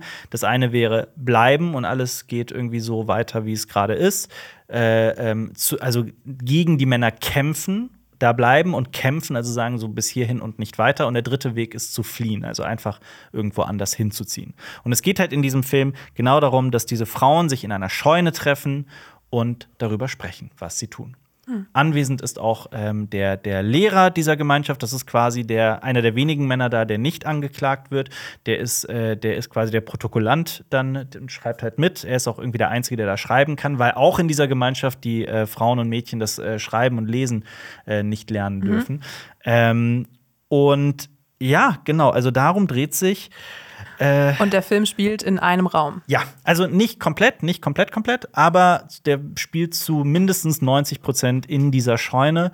Und auch hier, ähnlich wie bei Knock at the Cabin, der ja auch zu 90 Prozent in dieser Hütte spielt, äh, auch hier wird die Kamera wirklich, also man versucht, die kreativsten Wege zu finden, sich aus dieser räumlichen Begrenztheit irgendwie zu entfernen. Also die Kamera wird dann mal irgendwie äh, in, in die Ecke auf den Boden gestellt, dann wird durch einen Schrank gefilmt, dann wird irgendwie das ins Heu gelegt, die Kamera wird gedreht, gerissen, was weiß ich, sowas kommt halt am laufenden Band vor. Ich bin wirklich gespannt auf diesen Film, äh, weil der ist ja auch für den Oscar für den besten Genau. Film nominiert. Und Korrekt. meine Frage ist aber trotzdem, ich finde, solche Filme, die müssen halt eben wirklich richtig gute Dialoge haben, damit Ja. man da eben so ein bisschen dran klebt. Ist das Ganze langatmig oder geht das? Äh, Langatmig fand ich den gar nicht. Äh, ich fand den Film durchaus spannend. Ich fand auch, dass, ähm, dass der sehr gut gespielt war. Allerdings, ich musste irgendwie immer wieder zurückdenken an den Film ähm, ähm, 12 Angry Men. Also in Deutschland heißt der äh, die zwölf Gesch sorry, die zwölf Geschworenen. Da geht es ja auch um zwölf Männer. den Film richtig gerne. Ja, in einem Raum, die, äh, die halt über einen ähm, Mordfall entscheiden. Ähm, und der Film ist für mich, das ist einer der spannendsten Filme, die ich kenne. Punkt. Also der Film, der, also jedes Mal, wenn ich den gucke, und der ist, weiß nicht, der ist auch nicht so lang, der ist unter zwei Stunden, ne? Aber der kommt mir vor, wie so, als wäre der zehn Minuten lang, weil ich den so unglaublich großartig finde.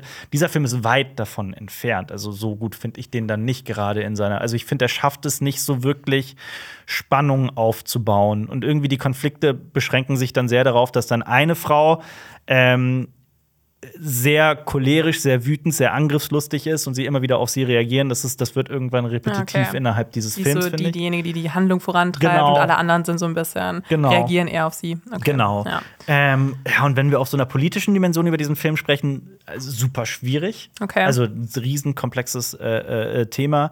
Ähm, ich würde ihn auf jeden Fall gerne noch ein, deswegen traue ich mich kaum darüber zu sprechen und ich wollte auch nicht unbedingt eine Kritik dazu machen oder so, weil ich den gerne noch ein zweites Mal sehen Mhm. würde. Ich finde Ähm. es immer spannend. Achso, sorry. Nee, nee, sag ruhig. Okay, äh, genau. Ich wollte sagen oder so ein bisschen so ein Lob aussprechen für diesen, diese Entscheidung auch, sich dann so auf so eine Art Ort zu beschränken und dann so zu überlegen, okay, wie können wir das trotzdem kreativ, visuell auch umsetzen durch Kameraführung oder so. Aber ja, ich kann mir auch vorstellen, dass, ähm, dass man da sich auch emotional darauf vorbereiten muss. Und ich glaube, viele wird der Film triggern. Also hundertprozentig. Ähm, auf die verschiedensten Arten und Weisen. Also, ja. Oh Mann. Triggern wird auch ein paar äh, Kurznews, die ich euch beiden heute mitgebracht habe. Oh. Kleine Überraschung. Oh. Ich wollte unbedingt über äh, äh, ein paar Skandale sprechen, die aktuell Cinema relevant Strikes sind. Red. Cinema Strikes Achso, Red. ich habe gedacht, dass, dass du jetzt Skandal hier bei uns aufgedeckt hättest. Nein, dass du das bei uns, nicht. bei uns im privaten Film mal rumgesucht hast. Was So. hat Jonas jetzt schon wieder Jonas hat euch äh, äh, absichtlich ein Haar ins Essen getan. Nein, hat er nicht. Ähm, ich habe was super Spannendes äh, mitgebracht. Vielleicht wisst ihr es ja. Die Show Squid Game, also die Serie Squid Game, bekommt ja so eine Challenge Gaming Show. Das wird gerade gedreht. Und die Teilnehmer und Teilnehmerinnen dieser Netflix-Show erzählen von unsicheren Bedingungen am Set. Plus, ähm, das Spiel sei manipuliert gewesen. Was- Was? Also es geht jetzt um die sozusagen Quizshow basierend auf der Serie Squid Game. Also ich glaube, es ist keine Quiz-Show, sondern so eine. Also, dass sie das so- nachmachen. So ein Ja, so in der Ohne Art. dabei zu sterben. Genau, genau. Aber das ist ja dann sehr meta, dass sozusagen dann wirklich die Bedingungen so schlimm sind, dass Ja. es ein wahres Squid Game ist. Also bereits am ersten Tag mussten Rettungssanitäter anrücken, um mehrere Personen wegen Unterkühlung zu versorgen. Und ähm, die, äh, also wirklich viele, viele Teilnehmer und Teilnehmerinnen behaupten, dass ähm, teilnehmende Influencer und Influencerinnen bereits vorher auserkoren waren, die nächste Runde zu erreichen. Okay, Klassiker, aber auch bei vielen anderen Castingshows. Ja. ne? Und Ähm, okay. jetzt äh, haben die sich zusammengefunden, diese Teilnehmenden, und verklagen die Produktionsfirmen Studio Lambert und The Garden. Und Netflix hat bereits auch schon ein Statement veröffentlicht. Das Wohlbefinden sei von größter Priorität gewesen. Schlimmere Verletzungen habe es nicht gegeben. Ist das eine US-amerikanische Produktion? Oh, da fragst du mich gerade, was kann ich Weil, dir. äh, das ist ja auch so, ein bisschen interessant, welche Influencer dann vielleicht zum Beispiel da drin sind, ob man, ob man da was kennt oder. Also Namen habe ich da jetzt äh, nicht gefunden, um ehrlich zu sein. Ich weiß nicht, ob die, ob die öffentlich sind. Ähm, aber die eine Produktionsfirma ist aus England und äh, die andere wahrscheinlich auch. aber ja. Also Reality TV kommt aus England. ich finde dann auch irgendwie ganz spannend, wie sowas dann immer Andere danach. auch. Okay. Der andere auch, okay. Angekündigt wird, weil eigentlich geht es ja auch in Squid Game eher darum, wie schlimm dieses Spiel ist und dass das so, so auf Kosten von äh, bedürftigen Menschen für die äh, ja, Befriedigung von sehr reichen Menschen äh, stattfindet und dass dann jetzt sowas passiert im echten Leben, um uns dann irgendwie äh, ne, so zu befriedigen oder so, dass wir sehen, ach guck mal da, die kämpfen um das, ihren Körper und was auch immer. Also ich finde das schon so sehr ironisch. Das ist sehr ironisch. Gibt Ja. es ein Squid Game-Spiel, was ihr gerne spielen wollen würdet? Oh Gott. Ähm, ich, ich war immer sehr gut im Stopptanz früher als Kind. Um was? Im Stopptanzen. Also es gibt ist ja das, Stopptanz? Äh, also dass du so die Musik stoppst und dann so stehen bleiben musst. Ach ja, und das, es gibt ja, ja, ja. wie bei Ja. Squid Game in dieser Also würdest du mit der. Puppe. Ja. Also könnte ich eher als dieses Springen-Ding, weil da wäre ich, glaube ich, raus. Ich kann einfach nicht weit springen. Auch ich finde den, den, den, das Seil tauziehen, fände ich Das Seil trotzdem finde ich Ja, auch cool. das- Also cool, wenn ich, wenn ich nicht sterbe. Ja, wenn, man, wenn Tod kein Element davon ist, ja. Dieses, dieses Glas ist ein bisschen willkürlich. Dieses, dieses Spiel, wo die über dieses Glas gehen müssen. Das stimmt. Das meine ich, das Ja. fände ich Ach ganz so. schlimm. Ja, das wäre. Ja. Wär, wär. Und beim Prickeln wäre ich komplett raus. Bei diesem Gott. Rausprickeln, da bin ich, da bin ich Ah ja, ich, doch, die ich schlechteste. auch ganz gut ich wäre da die schlechteste Person, die man sich vorstellen kann. Oh mein Gott, dieses Murmelspiel, das war auch so. Das Ja. war, das auch, das war, das war Stimmt, ich habe schon wieder vergessen, was da ja, ich alles habe ich äh, hab, ich auch gerade versucht zu finden, was gab es nochmal für Spiele. Ja. Ah, ich hatte irgendwie nochmal Lust, die Serie zu schauen. Ich war irgendwie, hat mir so Aber- sehr gute, sehr viel Spaß bereitet. So, Also, aber ich muss noch einmal kurz sagen, zum Schluss ist ja wirklich das, das allerletzte Ding ist ja dieses Squid Game, dieses, dieses, dieses Spielfeld, also das heißt Squid Game, weil dieses Spielfeld aussehen soll wie ein Tintenfisch, aber ich finde, das sieht null aus wie ein Tintenfisch. Also, also wirklich, also ich muss jetzt warte, also das hat mich wirklich aufgeregt. Ich habe mir die ganze Zeit gedacht, okay, diese gesamte Serie heißt Squid Game wegen diesem Spielfeld. Aber vielleicht ist es so eine Art seitlicher Tintenfisch oder sowas. nee, das ist ja von, also man kann es ja nur von oben betrachten. Also es macht mich, es hat mich wirklich aufgeregt. Ich wusste das noch nicht mal. Ich habe mich die ganze Zeit Doch, gefragt, doch, das warum es Squid Game heißt. Okay. Ja, Wird's es wird in der genannt? Serie, glaube ich, Ah, am okay. Ende erzählt, ja. Ja. Aber Vor allem das, ähm, willst du noch raussuchen oder soll ich schon mal weitermachen? Ich, ich, ich, ich suche ich gehe hier in meine investigative okay, Recherche. bevor du, kannst- du kannst ja weiter über den gab- nächsten Skandal Ja, ich wollte einfach noch zwei weitere, ähm, es kleinere, also andere Skandale sprechen. Äh, zum einen, Pamela Anderson nannte die Schöpfer der Serie Pam und Tommy Arschlöcher. Oh. Sie habe nie gewollt, dass man aus ihrem Leben eine Serie macht und die Produzenten, Produzentinnen hätten das trotzdem einfach getan. Passt. Das möchte ich nur an dieser Stelle erwähnen. Es, es gab doch jetzt es gibt da eine Doku drüber, ne? Über äh, sie. Und Mhm. Ja. ich glaube, äh, sagt sie das da oder? Äh, nee, das war, glaube ich, in einem anderen. Ich weiß es gerade. nicht. Das Ah. Okay. war, da bin ich gerade überfragt. Okay, aber hat man ja auch schon vorher mitbekommen, dass sie als einzige auch nicht so zu Rate gezogen wurde, auch am Set. Ne? Sebastian Stan hatte sich ja da auch mit den Verantwortlichen getroffen und hat dann auch Inspiration gezogen äh, von den realen Personen und ja. Ja. Also Und noch ein Skandal. Ähm, Rick and Morty, die beliebte Zeichentrickserie, verliert den Co-Creator und Sprecher Justin Roiland. Er ist zum Beispiel derjenige, der Rick and Morty gesprochen hat. Ähm, er ist angeklagt wegen häuslicher Gewalt gegen seine ähm, Ex-Freundin und ähm, ist jetzt nicht mehr dabei bei der Serie, was natürlich wirklich der, der größte Einschnitt ist, den man sich vorstellen kann. Man muss allem, dazu weil er sagen. beide äh, Protagonisten äh, spricht. Also zumindest im Originalton, aber ja. Krass. Durchaus. Und Wow. vor allem ja auch viele Drehbücher mitgeschrieben hat und die Serie ja mit Dan Harmon zusammen ja überhaupt erst geschaffen hat. Also. Ich habe aber jetzt schon gelesen, dass, dass viele gesagt haben, dass er sich auch eigentlich relativ zurückgezogen hat jetzt so in Ja. den letzten Jahren und dass Genau. er eigentlich gar nicht mehr so viel Macht da, da hat und eigentlich nur noch dann gesprochen hat. Ja. Und äh, ich glaube, dass, es dass man die Stimmen auch echt gut nachmachen kann. Also das ist, also das ist jetzt nichts Weltbewegendes. Kein Hexenwerk. Ja, glaube ich. also man muss dazu sagen, also Justin Roiland, Bewirb dich, Justin- Lenny. Justin Roiland war immer in der, also da gibt es äh, diverse Behind-the-Scenes-Videos, in denen er äh, Bier trinkt beim Aufnehmen und deswegen Ah. auch immer rülpst. Und äh, ja, Alles also klar. der hat sich wohl regelmäßig betrunken ja, dann hätte in man, der hätte man ja auch einfach. Cola trinken können oder so. Oder Ja, Sicherlich, ja. Das ist nicht dasselbe wahrscheinlich, aber Aber ich glaube, um Rick Sanchez zu, ähm, ja, Nachmachen man braucht so ein bisschen Muss man, muss man in Alkohol. Charakter sein. Und Ja. das ist übrigens das Spielfeld. Das soll aussehen das- wie ein Tintenfisch. Ja, doch, wie Ja, der gut. Kopf. Doch, ich jetzt, seh's. Leute, Leute, jetzt könnt ihr mir. Doch, das sieht aus wie Also so ein ein bisschen ist Tintenfischkopf. schon ein Tintenfisch, Lenny.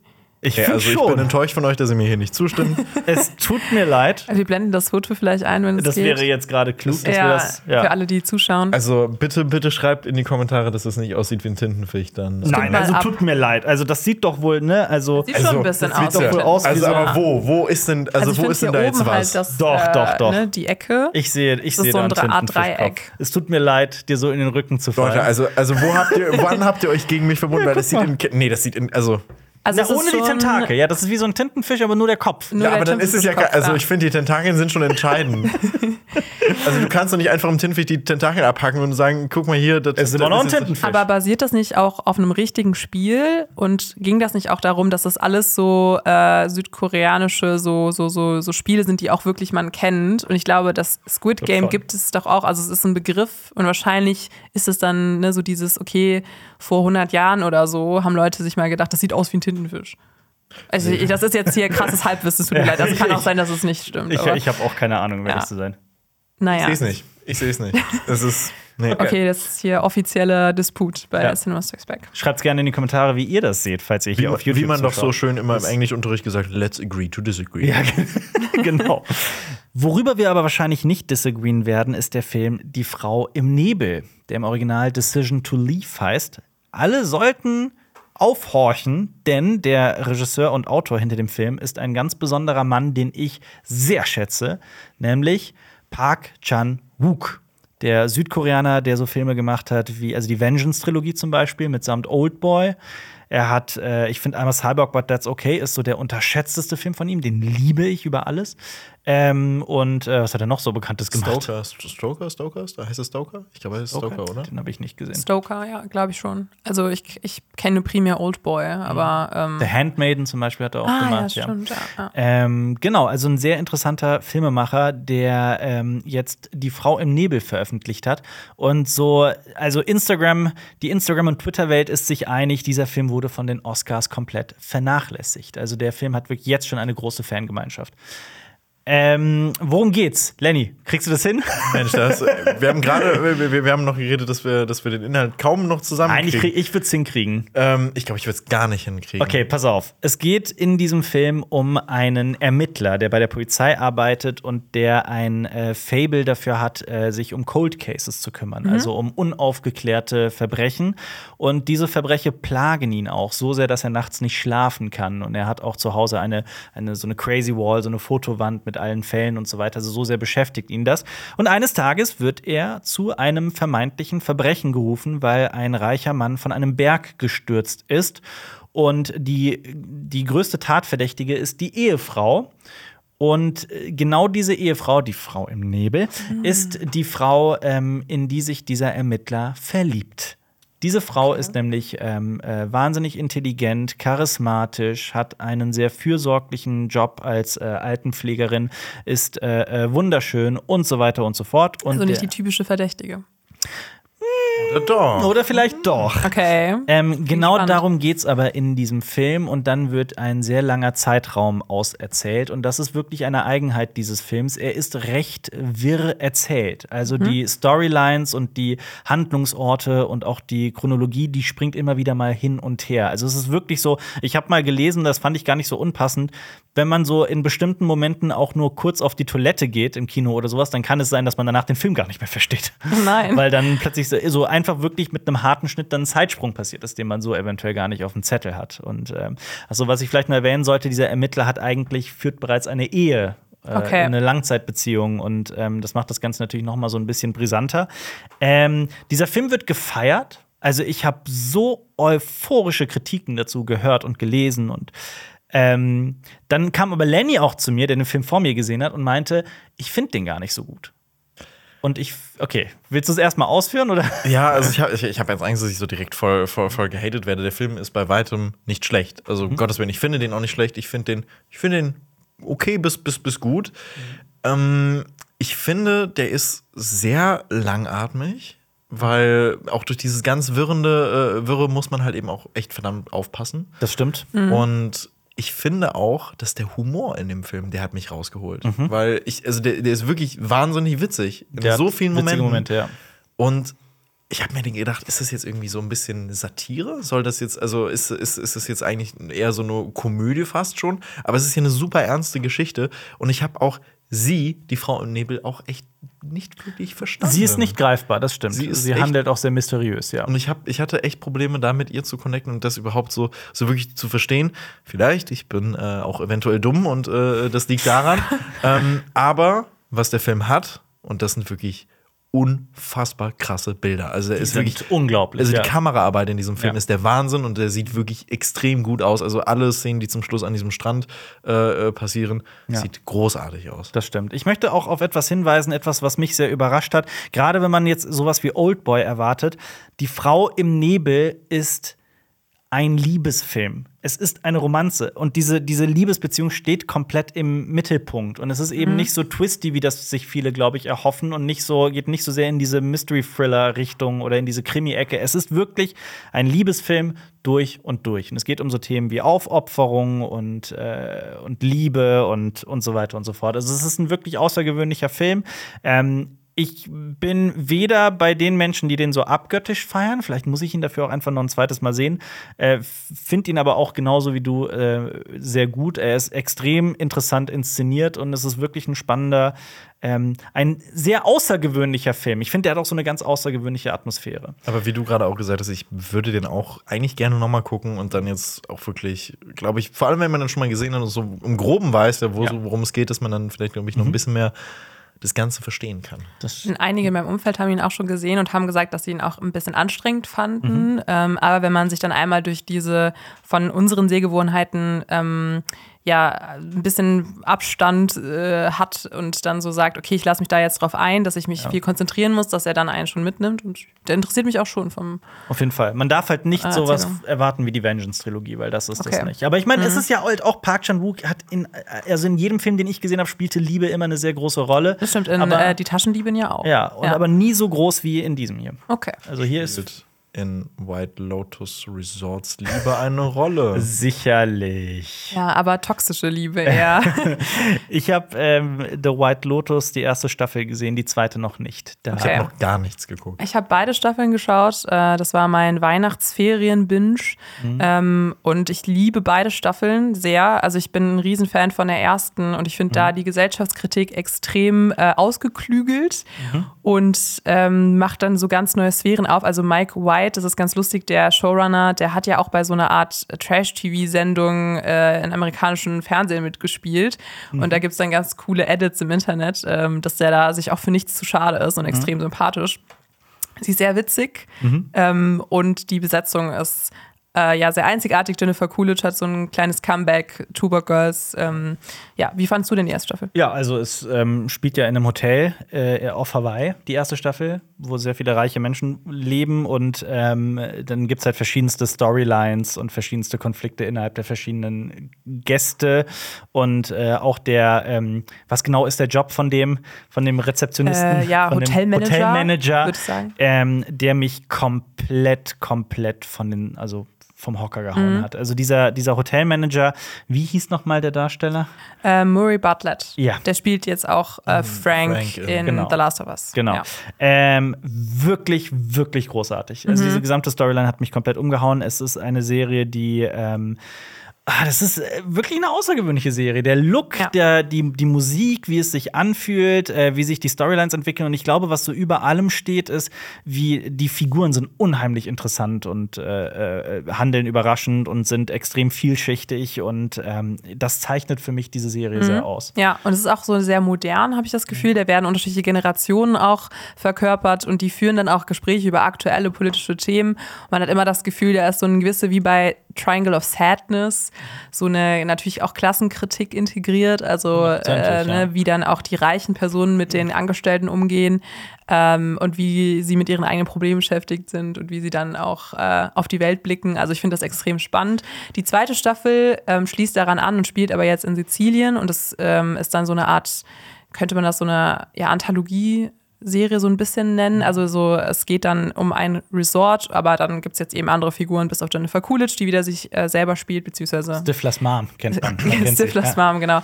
Ähm, ja, und da gibt es dann andere Themenschwerpunkte. Ich würde sagen, da geht es eher um so Sexualität und wie da so Machtspiele, Mhm. auch monetäre Beziehungen ähm, sich entwickeln können. Ja. Also mega spannend, kannst du empfehlen. Und ich muss auch noch sagen, was mich sehr überrascht hat, ist, ähm, Alexandra Daddario spielt mit, wo wir eben bei True Detective waren. Da kennt man sie ja, glaube ich, her. Ich glaube, das war ihr Durchbruch. Hat Und dann Percy Jackson. Und aus Baywatch. Oh, aus Baywatch in äh, Dings, in dem äh, The Rock-Film hat sie mitgespielt über, die, über das Erdbeben in San Francisco. Wie hieß der? San Andreas, so hieß der. Mhm. Und in Ähm, Percy Jackson im Band des Zyklopen. Ja. Ja, also Und wirklich. Allen. In, Und in, besten It's Always. Sunny spielt sie auch mit. Sie ist, war auf meiner, ne, bei mir stand sie niemals auf dem Zettel als irgendwie besonders talentierte Schauspielerin, muss ich ganz ehrlich sein. Ähm, aber hier in dieser Serie ist sie phänomenal. Also ich fand ihre Figur, ihre Figurenentwicklung und wie sie das gespielt hat.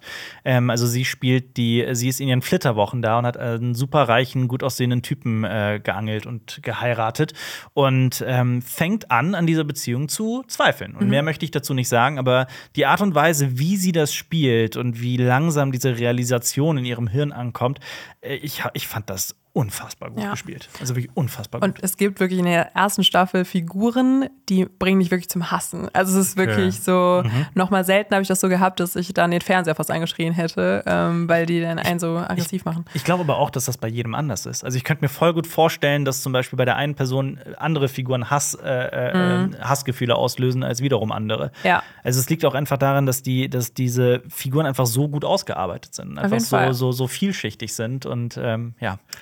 Auch viel dieser Fremdscham-Humor, würde ich auch sagen. Okay, okay. Ich ich auch hab, sagen, ja. Also ich habe Bock drauf und ich habe einen Pitch für die dritte Staffel von The White Lotus. Ah, hau raus. Also Okay. das könnte ja dann vielleicht, weiß ich nicht, in Deutschland irgendwie im Sauerland in der Reha-Klinik oder so spielen. Oh, das- so, oder in so einem Après-Ski-Gebiet, Ja, ja, das könnte ich mir sowas, auch ganz sowas, gut ja. vorstellen. Ja, das wäre ja. So wär sehr interessant. St. Also, Moritz-mäßig, so. Ja, ja, das kann Ja. schon sein, ja. Das könnte cool werden. Ja, Auf jeden Fall. Ähm, ja. Ja. Aber das, äh, das geht ja auch nur dann, wenn die Sonne schon untergegangen ist. Das, also äh. After Ja, Sun. After Sun. Ich habe den, ich hab den jetzt ein zweites Mal äh, geguckt und äh, du immer noch nicht, Alpha, ne? Ich habe den leider immer noch nicht gesehen. Es leid. ist so ein unfassbar toller Film und ich äh, habe da auch schon öfter drüber geredet. Wir haben in unserem äh, Jahresrückblick darüber geredet. Ich kann eigentlich nicht mehr sagen, als es eine so emotionale, tolle äh, Geschichte ist, die wirklich unfassbar gut gespielt wird äh, von ähm, äh. Paul Mescal. Hat auch eine Oscar-Nominierung bekommen als bester Hauptdarsteller. Richtig. Verdient. Und äh, ich finde auch, dass der ein bisschen auch so ein bisschen untergegangen ist, weil äh, bei den Oscars, weil ich finde, Charlotte Wells hatte auch irgendwie den Oscar als, Regi als Regisseurin hätte sie auch verdient, weil für ein Regiedebüt ist das also wirklich der, Unfassbar gut. der absolute Hammer. Und Frankie äh, Corio, die die Tochter von ihm spielt. Also ich will hier wirklich nochmal sagen, es ist, glaube ich, die beste Performance, die ich von einem Kind jemals gesehen habe. Es ist so toll. Ja. Und ähm, ja, schaut euch After Sun an und ich habe mir deswegen auch nochmal, weil ich jetzt so in einem kleinen, äh, ich krieg bei, äh, bei, bei TikTok nicht nur äh, ähm, Pedro Pascal äh, Sondern Edits, auch sondern Paul auch Paul Mescal. Edits. Habe ich mir gedacht, komm, ich gucke jetzt nochmal äh, Normal People mit ein paar Freunden. Das ist so ein Film, den ich irgendwie in der letzten Dezemberwoche von 2022 gesehen habe und der so krass bei mir nachhalt, dass ich immer wieder über diesen Film nachdenken muss. After Sun, ja. ja Ich schaue mir auch immer wieder diese Endszene an. Genau, und die gucke ich mir auch immer wieder auf YouTube an. Ich habe diesen Soundtrack von dem Film äh, wirklich in meinem, also in meiner Playlist die ganze Zeit rauf Auch und runter Macarena? gehört. Den auch? Macarena, auch Macarena in der Slow-Version. aber, aber läuft der noch im Kino oder Ja, der der, läuft, du Äh, kannst Glück haben, dass du den, glaube ich, ja. noch im Kino gucken kannst. Ansonsten muss man wirklich noch ein bisschen warten, bis der im Streaming-Markt Ja, rauskommt. der ist ein ja. Movie-Film, also deswegen. Ja. Wahrscheinlich irgendwann auf dem Streaming-Anbieter, ja. Okay. Ach, der ist jetzt schon auf Mubi, oder was? Nein, also es ist ein Movie-Film, also in, in vielen Ländern ist er sogar schon auf Movie äh, Genau, streambar, aber ja. hier in Deutschland noch nicht. Das Okay. ist ein bisschen doof. Und der, und der letzte, sorry, was wolltest du sagen? Ich würde sagen, so doof wie ein, ein, ein gewisser Film, äh, den wir auch alle drei geguckt haben und den Xenia als letztes geguckt hat, ne? Was denn? Ach so, ah, mhm. Ja, ja. ich ein weiß, Film, worum der es geht. für den Oscar als bester Film nominiert ist. Nämlich Elvis. Elvis. The King of Rock'n'Roll. Mit dem sympathischen Tom Hanks. Ich war wirklich auch äh, so schlecht drauf bei diesem Film. Also ich glaube, ich, ich, glaub, ich habe selten Filme, wo ich jede Entscheidung, die getroffen wurde, schlimm finde. Und das ist so ein Film. Also ich finde von, vom Editing, vom generellen Look, von diesem Voice-Over, von der Entscheidung, aus welcher Perspektive Elvis Geschichte erzählt wird, Ja. bis hin zum Ende und dieser zweiten Hälfte, die sich so gezogen hat. Ja. Ich fand, dieser Film hatte wirklich selten was Gutes, außer die Performance von Austin Butler, kann man sagen. Die hat einen überzeugt. Ich fand den wirklich schlimm. Ich würde gerne widersprechen, weil ich finde das immer spannender, wenn man irgendwie unterschiedliche Meinungen hat und man Konflikte im Podcast hast. Aber ich finde, du hast den perfekt zusammengefasst. Also ich habe den Okay. genauso wahrgenommen. Ich fand den, ich bin aus dem Kino raus. Ich fand den lang und belanglos und dachte mir, Austin Butler ist der einzige Grund, warum man diesen Film sehen sollte. Ähm, ich kann das absolut nicht nachvollziehen, diese Oscar-Nominierung. Baz Luhrmann ist bei mir aber auch nicht so Nee. gut aufgestellt. Ich mag meistens seinen Stil nicht in seinen Filmen. Der ist mir meistens zu drüber, zu surreal. Ja, also. Also auch The Great. Gatsby und äh, Dem Nee. kann ich ein bisschen noch was abgewinnen. Ja, aber ich mag auch nicht so diese Popmusik im Sinne von so auf alt getrimmt. Das ist Doja so Cat meins. einfach bei einem Elvis-Film halt läuft, so ist es so, what? Ich liebe aber auch den Doja Cat Song, aber ich fand, der war auch sehr fehl am Platz eingearbeitet. Ja, Ja. Mhm. der Doja Cat-Song ist super, aber er pa- passt halt null da rein. Und so. ich habt ihr gehört, dass Austin Butler immer noch den äh, Akzent von Elvis hat, aber, er hat, angeblich? aber er hat jetzt angekündigt, ich glaube, in ein paar Monaten werde ich ihn los. Ah ja, so gut. Dieses, ich fand das nur so lustig bei der Vorstellung, dass er mit seinen zukünftigen Rollen, es gab da auch so einen lustigen Sketch zum Internet, irgendwie äh, seine, Dune 2. genau, seine Managerin, so genau bei Dune 2 und dass er dann immer noch diesen Wie Elvis spricht. Elvis-Südstaaten-Akzent. Es wär- hätte auf jeden Fall was. Es wäre auf jeden Fall alles interessanter als Elvis. naja, also da sind wir scheinbar einer Meinung, was Elvis angeht. Folgt uns doch gerne auf Spotify und gebt uns eine gute Bewertung auf allen Plattformen. Das hilft uns wirklich sehr. Und hört doch auch gerne mal in den letzten Podcast, beziehungsweise das letzte Special aus der Week of Love rein. Da haben Alpa und Marius sich Fifty Shades of Grey 2 reingezogen. Toller und Film. vielleicht, ja, wenn ihr das jetzt äh, ganz gut hört, äh, alle da mal eine gute Wertung da lasst, dann kommt ja irgendwann mal Teil 3. Also ich lieb's. Ich hab's so geliebt. Ich äh, fand's extrem witzig und ich hoffe, die Leute da draußen auch. Ja, Aber die also- Resonanz war sehr gut. Also von Auf daher. jeden Fall. Also hört da auf jeden Fall rein und äh, das war's von uns. Bis äh, demnächst. Macht's Tschüss. gut. Tschüss. tschüss. Das war ein Podcast von Funk.